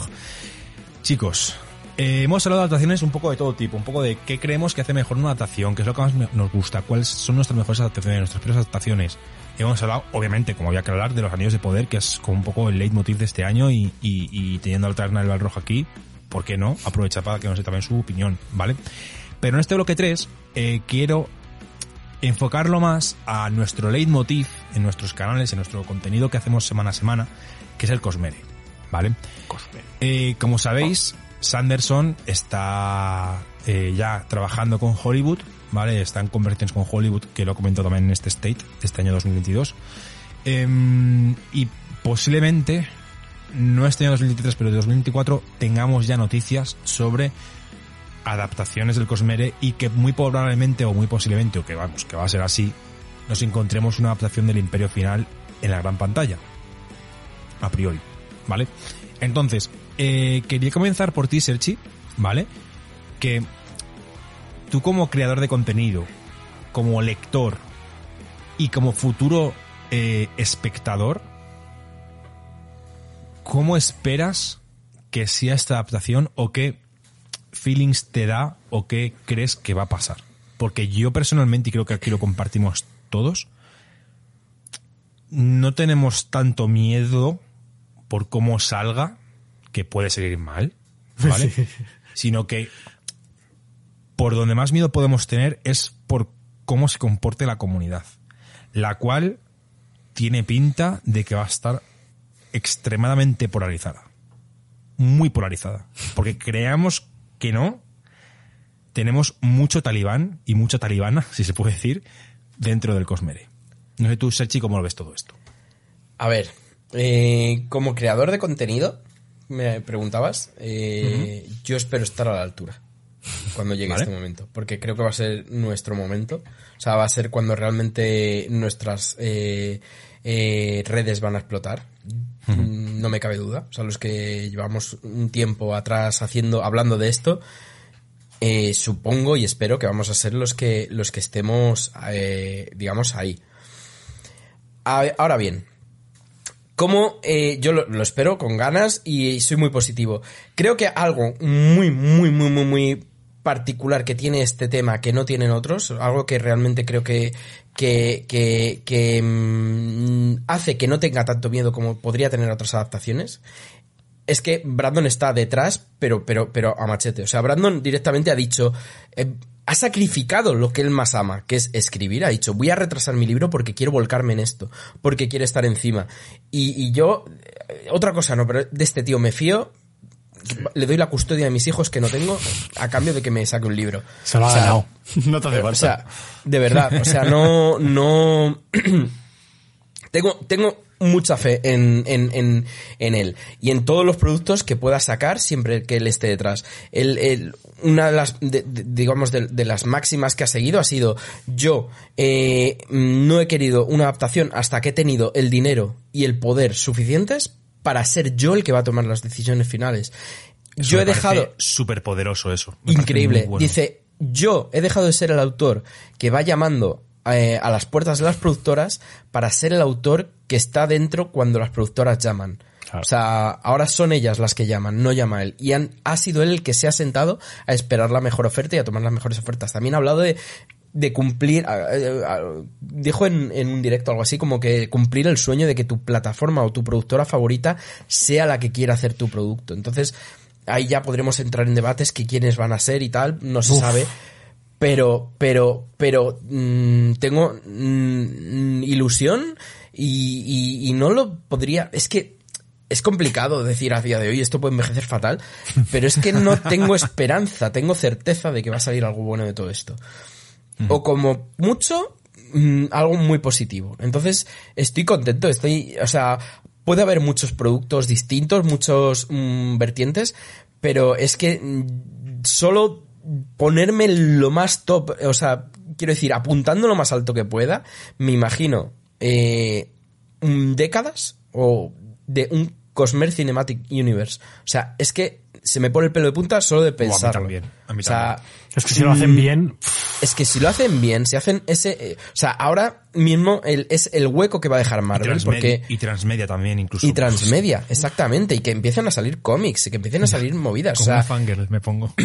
exactamente. O sea, sí. puede, puede el hueco que está, que va a dejar Marvel en ese aspecto de, de un, que, ha- que Marvel ha educado al, al público, y Marvel ya ha educado a la gente a decir, vale, es que esta es otra película, pero aparece un cameo de este, Claro. porque todo está conectado y esto al final hay que verlo todo. Y es clave.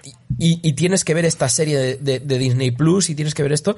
Están sembrando un terreno que lo va a empezar a llenar eh, un autor en concreto, mormón, que tiene eh, más pasta que la madre que lo parió y que va a utilizar esa pasta para hacer lo que él quiere y que sacar lo que él quiere. Y que está siendo paciente que no se está volviendo loco a hacer anuncios, que podría haber anunciado ya muchas cosas y no lo está haciendo y lo vas postergando, no lo ha dicho en la Dragonstein, no lo dijo en la Comic Con, eh, no lo ha dicho en el State of, of the Sanderson, porque está guardándoselo. Y el tío se lo está guardando y, y- y a mí los, las vi- vibraciones que me da no es que lo esté guardando porque la cosa vaya mal, lo está guardando porque quiere que esté bien atado y lo que nos quiere dar no es un logo en llamas, nos, nos va a dar algo cerrado. O sea, yo tengo mucha esperanza. Y por último, en cuanto al fandom, eh, no soy tan, no tengo tanto miedo porque sí que eh, me, yo sí. me tío, pero yo me he cruzado con muchos fandoms. ¿Vale? Y a lo largo de mi vida, quiero decir, ya no como creador de contenido, pero soy un puto friki y desde hace muchísimos años y mm, en cómics, en Marvel, en DC, eh, en literatura fantástica, en, etcétera, en Tolkien, películas, series, pero es que yo no recuerdo un fandom tan sano. O sea, es que yo, el fandom del Cosmere, yo veo un- que es un fandom bastante sano. Ojo, ojo, Dentro ojo, de lo eh, que cabe, ¿eh? Aquí matizo, o sea, no digo yo que el fandom no sea sano. Digo que dentro del fandom, que mayoritariamente es la polla, ¿vale? Hay un pequeño grupo de gente que es también un poco elitista. Pero eso lo va a haber siempre, Sergio. Claro. Eso es lo- pero Es es lo que me da imposible que miedo. no. Siempre, siempre, siempre vas, mucho a, la voz, ¿sabes? siempre vas a tener, pues ahí estaremos nosotros para pisarles el cuello. Si es que al final, es que al final así funciona esto. O sea, Sí. porque al final, eh, sus normales vas a tener en prácticamente todos los, Ya, los ya, fandoms. ya, ya. Y muchas- afortunadamente, es, que son los que más, es que son los que más ruido hacen, tío. sí, pero afortunadamente, pero- afortunadamente, en este fandom es de los menos tóxicos que hay, existiendo siempre ese pequeño nivel de toxicidad que siempre va a haber en todos lados. Es decir, esto no es el LOL, ni es, ni No, es, no, no, ni es, ni es el, el, el fandom del Señor de los Anillos, que, que bueno, ya sabemos cómo es. Pero a mí hay una cosa que sí que me da miedo. Y recojo el guante. Me da miedo que la haga Amazon. No, no, no la va a hacer. O sea, eh, Sanderson, ha dicho eso, un Netflix. Además, Sanderson ha terminado tan, yo creo que tanto de la rueda del Sí. tiempo como de los anillos de poder es tan hate y él ha dicho que tal.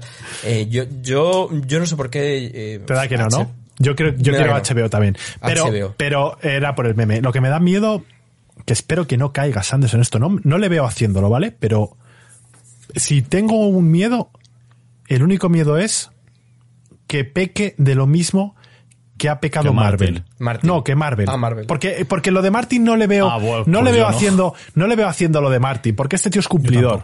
Este tío es cumplidor, este tío es una, es una persona comprometida. Entonces no le veo yo cogiendo los billets y diciendo hasta luego, como ha hecho Martin. Lo que me da miedo es que mida mal, no porque él quiera, sino por error, mida mal y te empieza a meter demasiado producto transmedia. Y al final sature y tengas una serie, un cómic, un tal, un videojuego, una peli y todo sea necesario y al final pase como con Marvel, que ahora mismo me da pereza verme 200 series para poder ir a ver la siguiente de Spider-Man. Mira, Eso yo es lo que creo, a mí no me gusta. yo creo que, que Sanderson, una de las cosas que ha dicho siempre es que no tiene tiempo para escribir muchas cosas que le gustaría escribir, que no tienen que ver relacional con, con un personaje en concreto, pero sí con otros personajes secundarios o, o terciarios que le gustaría escribir si hace transmedia con ese sentido, en ese sentido a mí me encantaría que me hiciera una serie corta explicándome un personaje de Rosar. Que Pero no, ojo, que no tenga tiempo un, para un relato del Arcanum, tío. A mí O lo que no me Nota mola- Arcanum. a mí lo que no me molaría es que mezcle los libros con series. O sea, yo que para leer un libro me tenga que leer una serie, no. Claro. Porque eso, por ejemplo, Marvel no pasa. Eso no, es eso con Marvel no pasa. No, es que eso sería, audiovisual, eso sería audiovisual chungo. y videojuegos que mezcle lo que quiera, pero que los libros... No, yo me refiero más al punto, sí, no, eso, eso creo que estamos los cuatro de acuerdo en Eso que no me, no, me mezcles, no me mezcles. Pero no, yo me refiero a que al final tengas 40 series, 40 pelis y Pero que, que tengas no, una no. cantidad de metraje, pero no porque el, el deliberadamente diga voy a ganar más dinero, venga. No, sino porque se pase de frenada y diga, ah, sí, venga, porque date cuenta que tú imagínate que te hace una peli y 40 series. Tío, al final dices, Pues tío, a mí lo que me asusta Pero- es que pero- pare... Perdón, Sergi, sí, sí. No, que ¿sabes, lo que pasa? Que si llegamos a ese punto, ya hemos ganado. Porque significa que ya lo ha petado que flipas, hasta el punto que ya se ha pasado de largo. claro, entonces tendré- lo, lo bueno lo tendremos, luego habrá los, Claro. el añadido, pero lo bueno estará. Ahí, ahí ya hemos ganado. Sí, visto así luego también es ya, verdad. bueno, pues, Pero Sí, a mí, cierto. pues sí que me da miedo que, siendo un autor tan prolífico, eh, eso que ha dicho de que ha dejado de invertir tanto tiempo en escribir nuevo, nuevo contenido para dedicarse al audiovisual, a mí me da miedo que le salga muy bien también y deje de lado un poco a aquella base que le ha dado la Pero- fama y deje de escribir tanto. Tengamos los pies en la tierra. Es un señor que saca tres libros al año. Claro. Al año. no, no, es que, ¿qué le vas a reprochar? Es que No, claro, no un le puedo reprochar dos nada. A- a igual, día de hoy. ¿sabes? Pero es que nos, ma- nos, ha, no nos ha mal acostumbrado y no me gustaría por perderlo eso, ahora. por eso hay que darle margen y si por ejemplo ahora que te está sacando dos o tres, cuatro libros eh, este año, Sí, que va a si luego me de- saca un, un libro cada dos o tres años, pues no pasa nada. Quiero decir, mientras, que- mientras me acabe la saga, eso, eso- eso sí, eso mientras, y luego, Sergio. ¿por qué apuestas por Mistborn? ¿Que por qué ha puesto por Misbor? Porque lo dijo él hace poco, que, tenía, que está trabajando en un guion para Misbor. Mistborn, lo dijo él. Misbor. Sí, el guion bueno. era de Milborn. A ver, él lo que, lo que comentó, hace- pero antes de que se, se hablase de las adaptaciones, ¿eh? Él lo que sí que comentó es que le llegaban, hace, hace unos años, le llegaban muchas, eh, muchos guiones de, de Mistborn, eh, y no le gustaban, así que termi- eh, como terminó un poco pues hasta el rabo, Lo hizo él. su pro- lo hizo Hizo él. un borrador. Y hizo, hizo un borrador y es el guion que va rulando por ahí. Sí, Yo creo sí. que también comercialmente es lo que más sentido tiene. Sí, sí, sí, Hombre, porque claro. si haces el archivo, yo personalmente pienso que Mistborn es para peli y el archivo es para serie. Y, ojo que mis... Una cosa, David, un matiz. El otro día me di cuenta, escuchando el directo de Giuseppe del Club de las Tormentas, que eh, en Estados Unidos, Mistborn es el imperio final. O sea, The Final Empire es en, en Reino Unido. Y en Estados Unidos es Mistborn. o sea, el nombre, ¿te refieres? Sí, el nombre del libro. Es más, si ves el, las portadas nuevas del libro, Pone está Mistborn. Mistborn, el Pozo de la Ascensión y el Héroe de las Ah, Eras. no sabía yo eso. Entonces, entiendo que cuando se dice Mistborn no se refiere a, la- a los tres libros Sino al para hacer uno. una película, sino que se refiere al primero. Vale, Sí, vale. sí. Yo Hombre, lo que- si harían, harían una trilogía, yo intuyo, ¿no? Sí, hombre, sí, sí, sí, si funciona. Sergi, que te he cortado ahí a los a lo Zorrimandias. A mí. No, me cortaste a te he mí. cortado antes. Ah, te corté a ti, David, perdona. Sí, que te le iba a decir a Robert, le iba a decir a Robert que, que acuérdate que lo hablamos precisamente en el eh, cuando hablamos de actores y actrices que nos podrían molar. Sí. eh, ya se sabe, por ejemplo, que hay determinados eh, personajes que van a cambiar, como por ejemplo, Ah, sí. eh, creo que era Ham. Sí, entonces, pues ya se es sale de ahí, y de que lo de- y Y Dodgson, creo. de que, Es que- lo ha dicho él, al final. Eso es porque cuando escribió Mistborn, perdón, que tengo un pelo en la lengua, cuando escribió Mistborn, eh, él se tomó Mistborn y tomó a Vin como personaje principal porque quería practicar con lo que son los personajes femeninos, porque era lo que peor se le daba. Sí. Entonces no se veía lo bastante dotado o capacitado para escribir algún personaje femenino adicional y darle la, la riqueza que le estaba dando a Vin. Entonces, él ha dicho recientemente que si tuviera que reescribir algo, que lo que haría sería eh, desembrar el campo de nabos que sembró con la banda de Kelsier en su día, y eso va a ser una de las cosas que Claro. cambiaría en un guion o en una adaptación a cine, lo cual lo veo A ver, completamente tiene todo el sentido del planeta. Uf, yo Es que también, es lo pero... que- es lo bueno que decía, lo que decía la taberna, que mm, me fío mazo de él, tío. Me fío mazo Sí. porque es una de las personas más organizadas que he visto en toda mi vida. Y es una de las personas estas que dices que debe de tener mazo de dinero con los Kickstarter y todo. Está loco. Aparte Está de que se está ha loco. zumbado, eh, no sé, le veo con los pies en la tierra de una manera y ha visto tantos errores de seguramente conocidos que con, con George R. Martin lo ha visto y no quiere, no quiere ser eso. Y lo va a hacer tan bien porque quiere distanciarse de todo eso. Si te, si te meten a Dodgson y le, y le ponen un personaje femenino de una edad similar a Kelsier, yo veo sipeo ahí, ¿eh? Yo también. Yo también lo veo. Yo veo sipeo. La persona que está ahí No, encauzándole tal, sipeo. No sé. Yo lo que espero es que cuando adapten el archivo de las tormentas, por favor, ya que estamos hablando de inclusión y que tiene que haber más inclusión y tal, que no tengan los cojones de cogerme a los a los Aleci y hacerme los caucásicos. Seguro Lo va- que sí te lo lo, van a hacer, ¿eh? O sea, ¿qué te Porque van a como poner? ¿A tienen- un caladín de Malasia? No. Espero que sí. No, No, no, un Caladín no, es que te tienen que poner prácticamente a todos. Todo el Vamos a elenco tendría que ser tailandés, rollo... ¿Y por qué no? Me encantaría, pero no lo van a hacer. No lo van a hacer. No lo van a hacer. Porque van a, ba- van a barrer para casa y van a Claro decir, que- o vamos sea, a... ya te digo yo que Caladín es un A soldado ver, de invierno. yo, te- yo voy a pecar aquí un poco también de, de, de racista, pero yo cuando yo cuando me leo los libros, sí. yo me les que imagino, son- yo me les imagino Yo como no, tío. Como nosotros, porque al final es lo que veo todos los días y es lo que Como primero me imagino. dice. Yo no, macho. Los tampoco, imaginas normales. Pero los imagino normales, como nosotros, no, no subdesarrollados. No, no. Hostia, tú. ¡Hala! Que es broma, que es broma. que sí, que sí. Ahora, pitidito. No, a ver, yo, yo la verdad no es que yo creo que, que desde que empecé a leer el archivo yo ya tenía ese dato, de que eran como de sudeste asiático y tal. Yo y no. Como tal me los, y como tal, claro, yo como tal me los imaginaba. Eh, ¿Hay algún fancast? Bueno, yo tengo uno en mi canal de, de archivo de, Sí. de, de gente que, que queda que flipas, ¿eh? Y que, que podría dar... Porque es que además... Hay también, porque siempre se habla de eso, de o filipinos o tailandeses o tal, pero también le pega mucho eh, rollo nativos americanos, ¿sabes? También. Que esos ya sí que pueden ser más tochos, más... Entonces, eh, yo sí que apuesto que, que van a Y tirar por ahí. recordemos, recordamos que la gente de Rosar es como un 10 o un 20% más grande que la gente normal. Claro, eso es, eso es, son dos metros treinta. ¿no? Pero Dos eso, metros, eso, eso metros, es lo- es seguro, seguro, seguro que no Eso lo cumplen. Ob- No, obvio, no, obvio, ¿no? Vamos a ver, ojo, quiero decir, mm, Sería guapísimo. hasta que no haya, hasta que no haya un cruce en, de sagas, digamos, No lo vas a ver. No lo lo vas a ver. A lo mejor, coño, ¿sabes? Pero es bueno, que tú imagínate ver un Caladín de 2.30 y un Kelsier de unos 70, ¿sabes? Pero es que dices, le mete un guantazo Eso- así. Eso deja plano, eso deja está, plano. Bien, está bien, yo creo que está bien como dato que podemos tener, pero creo que eso eh, perjudicaría a la, a la propia película. Sí, sí, sí, O sea, sí, perjudica- ¿Os, haría, os haría que la imagináis, gente sacaría os a la gente. imagináis el día, os imagináis el momento de entrar por la puerta del cine con tus palomitas y sentarte en tu butaca hijos, 7, Tus hijos, sí, sí. Me muero, me en muero. tu fila 11, butaca 13 y sentarte a ver el Imperio Final. Buah, Me sería muero. brutísimo. Me aunque sea una puta mierda de película, me da igual. iría- Es que ya el muero, tráiler, ya el tráiler, ya el tráiler, yo estaría con es todo el hype. y como creadores de contenido, espero, espero, tocamos madera, que supongo que Que todo el mundo, todo el mundo vendrá, sí hombre, todo el mundo vendrá a nuestros programas. Todo el mundo vendrá. Todo el mundo. Todo, todo el mundo. Todo el mundo. Fa, molaría muchísimo, tío. Pero vamos a tener, sí que también- vamos a tener cierta presión ahí, es A verdad. mí lo que me ¿eh? daría por culo, yo os digo, volviendo al cast, que ¿Sí? tengan Macabakis, que tengan a Lezi, que tengan no sé qué, y que luego me pongan a Seth negro. Eso me tocaría los cojones. No, claro, evidentemente, obvio. que luego me pongan los Macabakis pero- blancos. pero- O sea, ¿sabes? es que bueno. serás un racista si dices eso, entonces. Me da igual.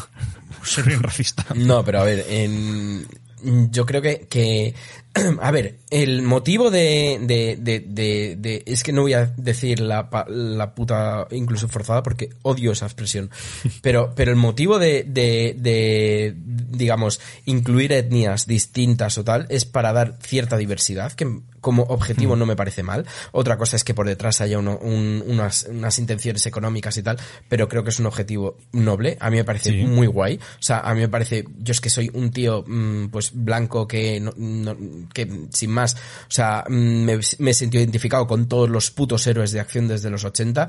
Pues joder, si yo soy un asiático y o soy mm, de, de raza negra y tal, y no tengo esos referentes, no tengo esos referentes, No, y, y me, y me ha, y me ha dado igual, ¿sabes? Mm, Yo creo que tener cierto, cierta diversidad a día de hoy es positivo. Ahora bien, en algo como el archivo de las tormentas, esa diversidad ya la tienes. No tienes Claro. que forzar nada, no tienes que intercambiar nada. e Si incluso- respetas tal y cual están las razas ahí, no te van a poner un set negro, porque ya tienes macabaquín negros. Incluso con géneros no, no normativos. Como, Miedo como me da, ¿eh? Con los, con los Fuset o etcétera, Eso ¿sabes? es. O sea, Pero es que, pero es de- puede, eso es, puede llegar el lumbreras de turno. Te puede llegar el lumbreras de turno y decirte, pues a Dalinar le voy a hacer negro, a Seth le voy a hacer... ¿Qué te digo yo? Perdona, ¿me habéis llamado? Es que he entendido que habéis llamado a Romualdo el técnico. Romualdo el Romualdo, por técnico. favor, vete del programa. si es, que, es que- que son capaces, son capaces de algo que ya está, trastocarlo.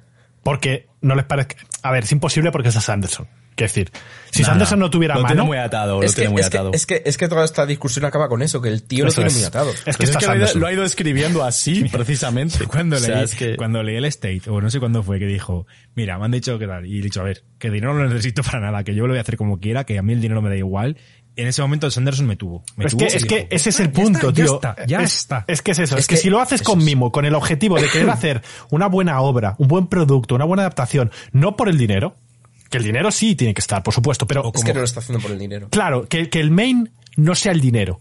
Si el main no es el dinero, eh, O como Henry todo, Cavill, todo va mejor. dice, ahora- ahora ves- mismo- que ves cagaros en la serie de The Witcher, pues me Hasta piro a hacer mi serie de Warhammer 40.000, hasta Eso es, luego, eso es. ¿sabes? Que ahora mismo en el State of the Sanderson, eh, eh, una cosa que hizo, que no se ha hablado tanto y me pareció la hostia, tío, que, que se ha cagado en Audible y en Amazon y en, Ah, que es la mayor fuente de es su Bestial. mayor fuente de ingresos. O sea, les ha puesto a, caer de A un parir, burro, a parir, a parir, pero no porque su, pero no porque sus políticas le, le, afecten le- a él. le afecten a él, sino porque afectan a los autores pequeños. Sí, eso es. que el- aceptado el- condiciones para el resto de es, gente. Eso ¿sabes? es. Yo- el hijo de la grandísima puta se ha, Es un se ha- se ha puesto enfrente de una de las empresas más grandes del planeta, que además es la que más ventas le produce para defender a los que están por debajo. ¿Tú te crees es que, que, que- que este va a permitir que pongan a un caladín eh, blanco Caucásico. eh, caucásico? Es que es que es que no, no, es que no me fe- pegaría. no tengo fe, tengo certeza. Mm, Sí, sí. que esto lo tenemos que traer un día programa porque no lo hemos, es verdad que no hemos tocado la parte del Steve of Sanderson por, por fechas y porque hemos tenido que hacer otros programas, pero molaría traer un día porque es que es muy gordo, como dice Serchi, lo que ha, lo que ha Sí. hecho Sanderson, ¿eh? O sea, ha dicho directamente a bueno. Amazon y a Audible y a toda esta gente, oye, que si la gente no tiene estas condiciones que me estáis ofreciendo a mí, que ya de por sí me parece una mierda, que os dan por el culo, ¿sabes? Y que todo el tema del Kickstarter, las los proyectos secretos, vino por ahí. En plan de, para demostrar que yo no puedo, no, no tengo por qué depender de, de editoriales, que yo me lo puedo, yo me lo guiso, yo me lo como. Es que ya, es que sí. mucha gente, mucha gente confunde que el, que el hecho del Kickstarter es para lucrarse, porque dicen, es que hizo un Kickstarter eh, cuando no le hace falta porque tiene dinero. No, no, no, no. Hizo un Kickstarter para demostrar que hay un, eh, una industria autosostenible dentro de, la, de, de- algo que está muy cerrado, que es la industria de, de las publicaciones eh, Os ima- escritas. Sí, la industria ¿Os editorial, imagináis? sí. Y ojo que esto, lo digo aquí ahora, Sergio Nostradamus, A ver. en 2023, inicios, enero, Dragon Steel Plus. Ahí lo dejo. Too much. Uf, too much. No te creas. Sí, No, sí. no, Pura- Una burrada este hombre al año, ¿eh? Ya, pero es Too too much. much eso. Solo se tiene que juntar con un par más que, que tengan más panoja que él y lo puede montar, ¿eh? Se ha Dragon dicho, Steel veo, más probable, eh, como tiene ahora mismo, eh, mo- como lo tiene ahora mon- montado ahora mismo Disney Plus con Star. Que, que Dragon Steel sea una vertiente dentro de una plataforma. Que tenga También la sección. Dragon Steel dentro de, de Eso es. Eso molaría mucho. De Puede ser, eso molaría. Que entras y tienes todo el, todo el Cosmer. Fua, Los números, de, es que- los números de Sanderson son, son locura, ¿eh? Leí el otro día que Eh. había vendido más de un millón de copias del metal perdido en un mes, tío. No me extraña. Es que no me sorprende, Es que también te lo digo. Es una locura, Pero, no, tío. pero a que no os sorprende, tampoco. No, no, no me sorprende. Es que, es que todo lo que haces es bueno, una tío. barbaridad. y no que te está, sorprende. diríamos que está en el ecuador de su... del Cosmere. Sí, Sí, lo, está en el Ecuador, lo ha dicho, lo ha dicho. Justo. Sí, ¿Sabes, este. sabes qué pasa? Que el salto, cuando vengan las adaptaciones, es. O sea, Martin ya vendía, pero no. No lo mismo. a No a, estos niveles. Y cuando llegó la serie, fijaos lo que pasó. ¿Qué va a pasar, tío? Es que, ¿qué va a pasar? Eso es lo que yo quiero ver. Porque, porque la put. O sea, ya solo si fuéramos los fans o, o el fandom que tiene, eh, ya sería un cierto éxito tendrían las películas. si Sí, sí, imagínate, que- imagínate. Imagínate sumar a, a, a, a, a Ah, Paqui la de contabilidad. sí, justo. En cuanto, en cuanto esto salte al público generalista, Es que es- el momento que a la de contabilidad te viene el, el lunes y te habla de Hoyt y dices, vale, ya está. Aquí la de contabilidad viene y te dice viaje antes que muerte. ¡fua! yo quiero eso. O sea, viaje antes que muerte, por favor. Que que. Casi te baneo que directamente. Qué gil, es que, perdonadme. A ver, es Paqui la de contabilidad Es que que, es que, a ver, es Paqui. Es que sería muy, Pa- Paqui a ver, diría sería, eso. sería muy de Paqui. ¿eh? Claro, Paqui, Paqui está metida en el mundo, que pero no tanto todavía. Pero sí, yo, yo, yo quiero que pase eso. Mira, o sea, quiero que, que, que venga pase. a casa y que me diga mi padre, oye, ¿y lo de Hoyt? Y diré yo, pues Joder. ya está, ¿sabes? Ya, está, check. Ya, Bueno, Sería muy A ver, sí. Voy al cuarto a masturbarme. Dale. Delante, delante de tu padre. Procede. ¿Para qué esconderte?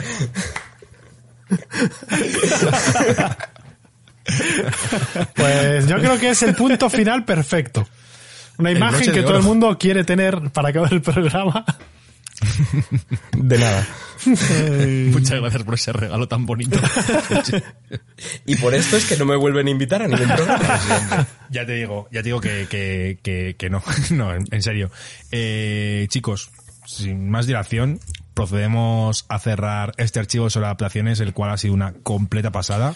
Sí. Recordad que tenéis a la Taberna de Balrog en YouTube y Taberna Balrog, ¿no? En el resto de redes Sí. sociales como Twitch, Twitter, etcétera.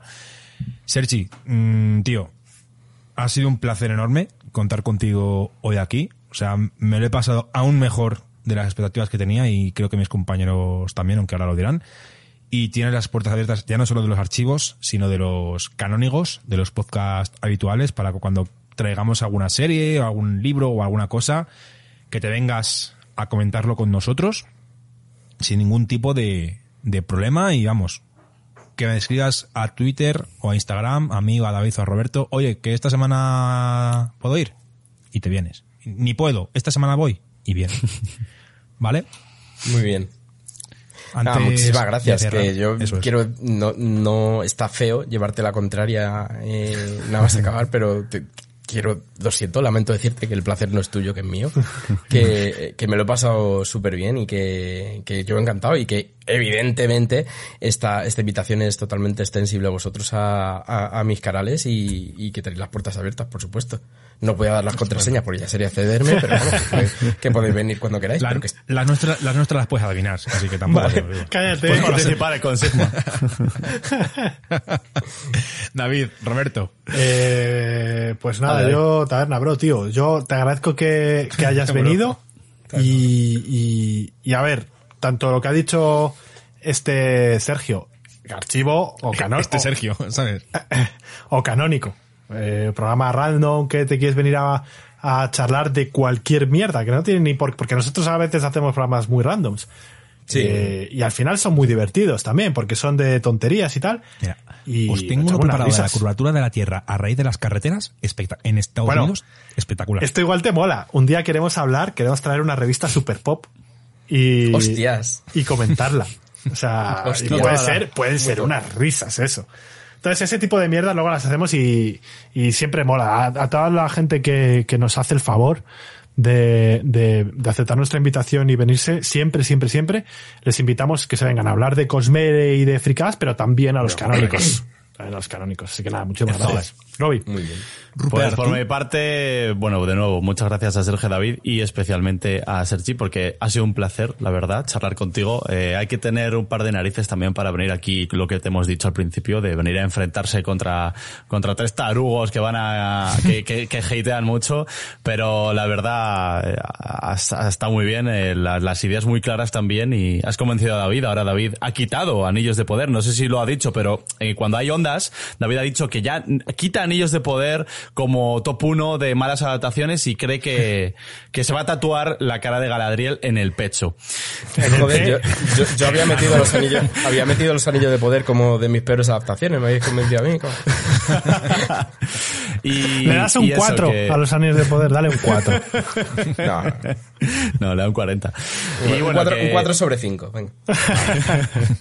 y que efectivamente estás invitado al programa para cualquier cosa, que creo que puede salir aquí cosas muy interesantes también de nosotros. Y lo que he dicho sobre todo, eh, que me encanta creo que podemos aportar mucho también a que el fandom del Cosmere sea tan sano como lo es ahora y continúe así, porque creo que haciendo este contenido y la comunidad que tenemos en familia con, con Cosmere.es, con el club, con Cosmirlas, con mucha gente, con Contigo. con, contigo, con, con todo el mundo que tiene eh, que algo que decir con el Cosmere, creo que es súper positivo de cara a todo lo que venga de Sanderson. Y creo sí, que sí que lo es.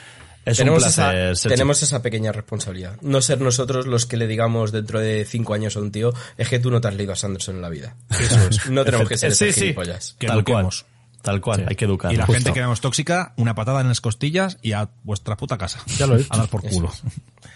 Y a los Eh, Patreons, muchas gracias por todo, como ¿Qué siempre, quieres? que sabéis. ¿Qué Sí. quieres? ¿Qué quieres? Me quería decir una, Uy. sola cosa, David. Me ha parecido Romualdo. una, me ha parecido Romualdo, una falta de que respeto, te muteo, cállate. Una, fal- una falta de respeto cuando han dicho lo de Zurullo. Me ha parecido una mierda. Eh, Romualdo, por favor, a tu puta casa ya, joder, aquí, hombre, ya. hombre.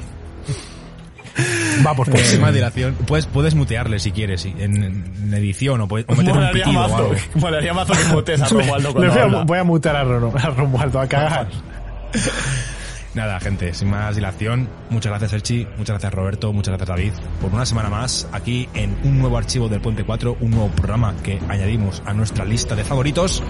Y sin más dilación, nos vemos en el próximo programa de Puente 4 Podcast. Muchas gracias y hasta otro. Hasta luego.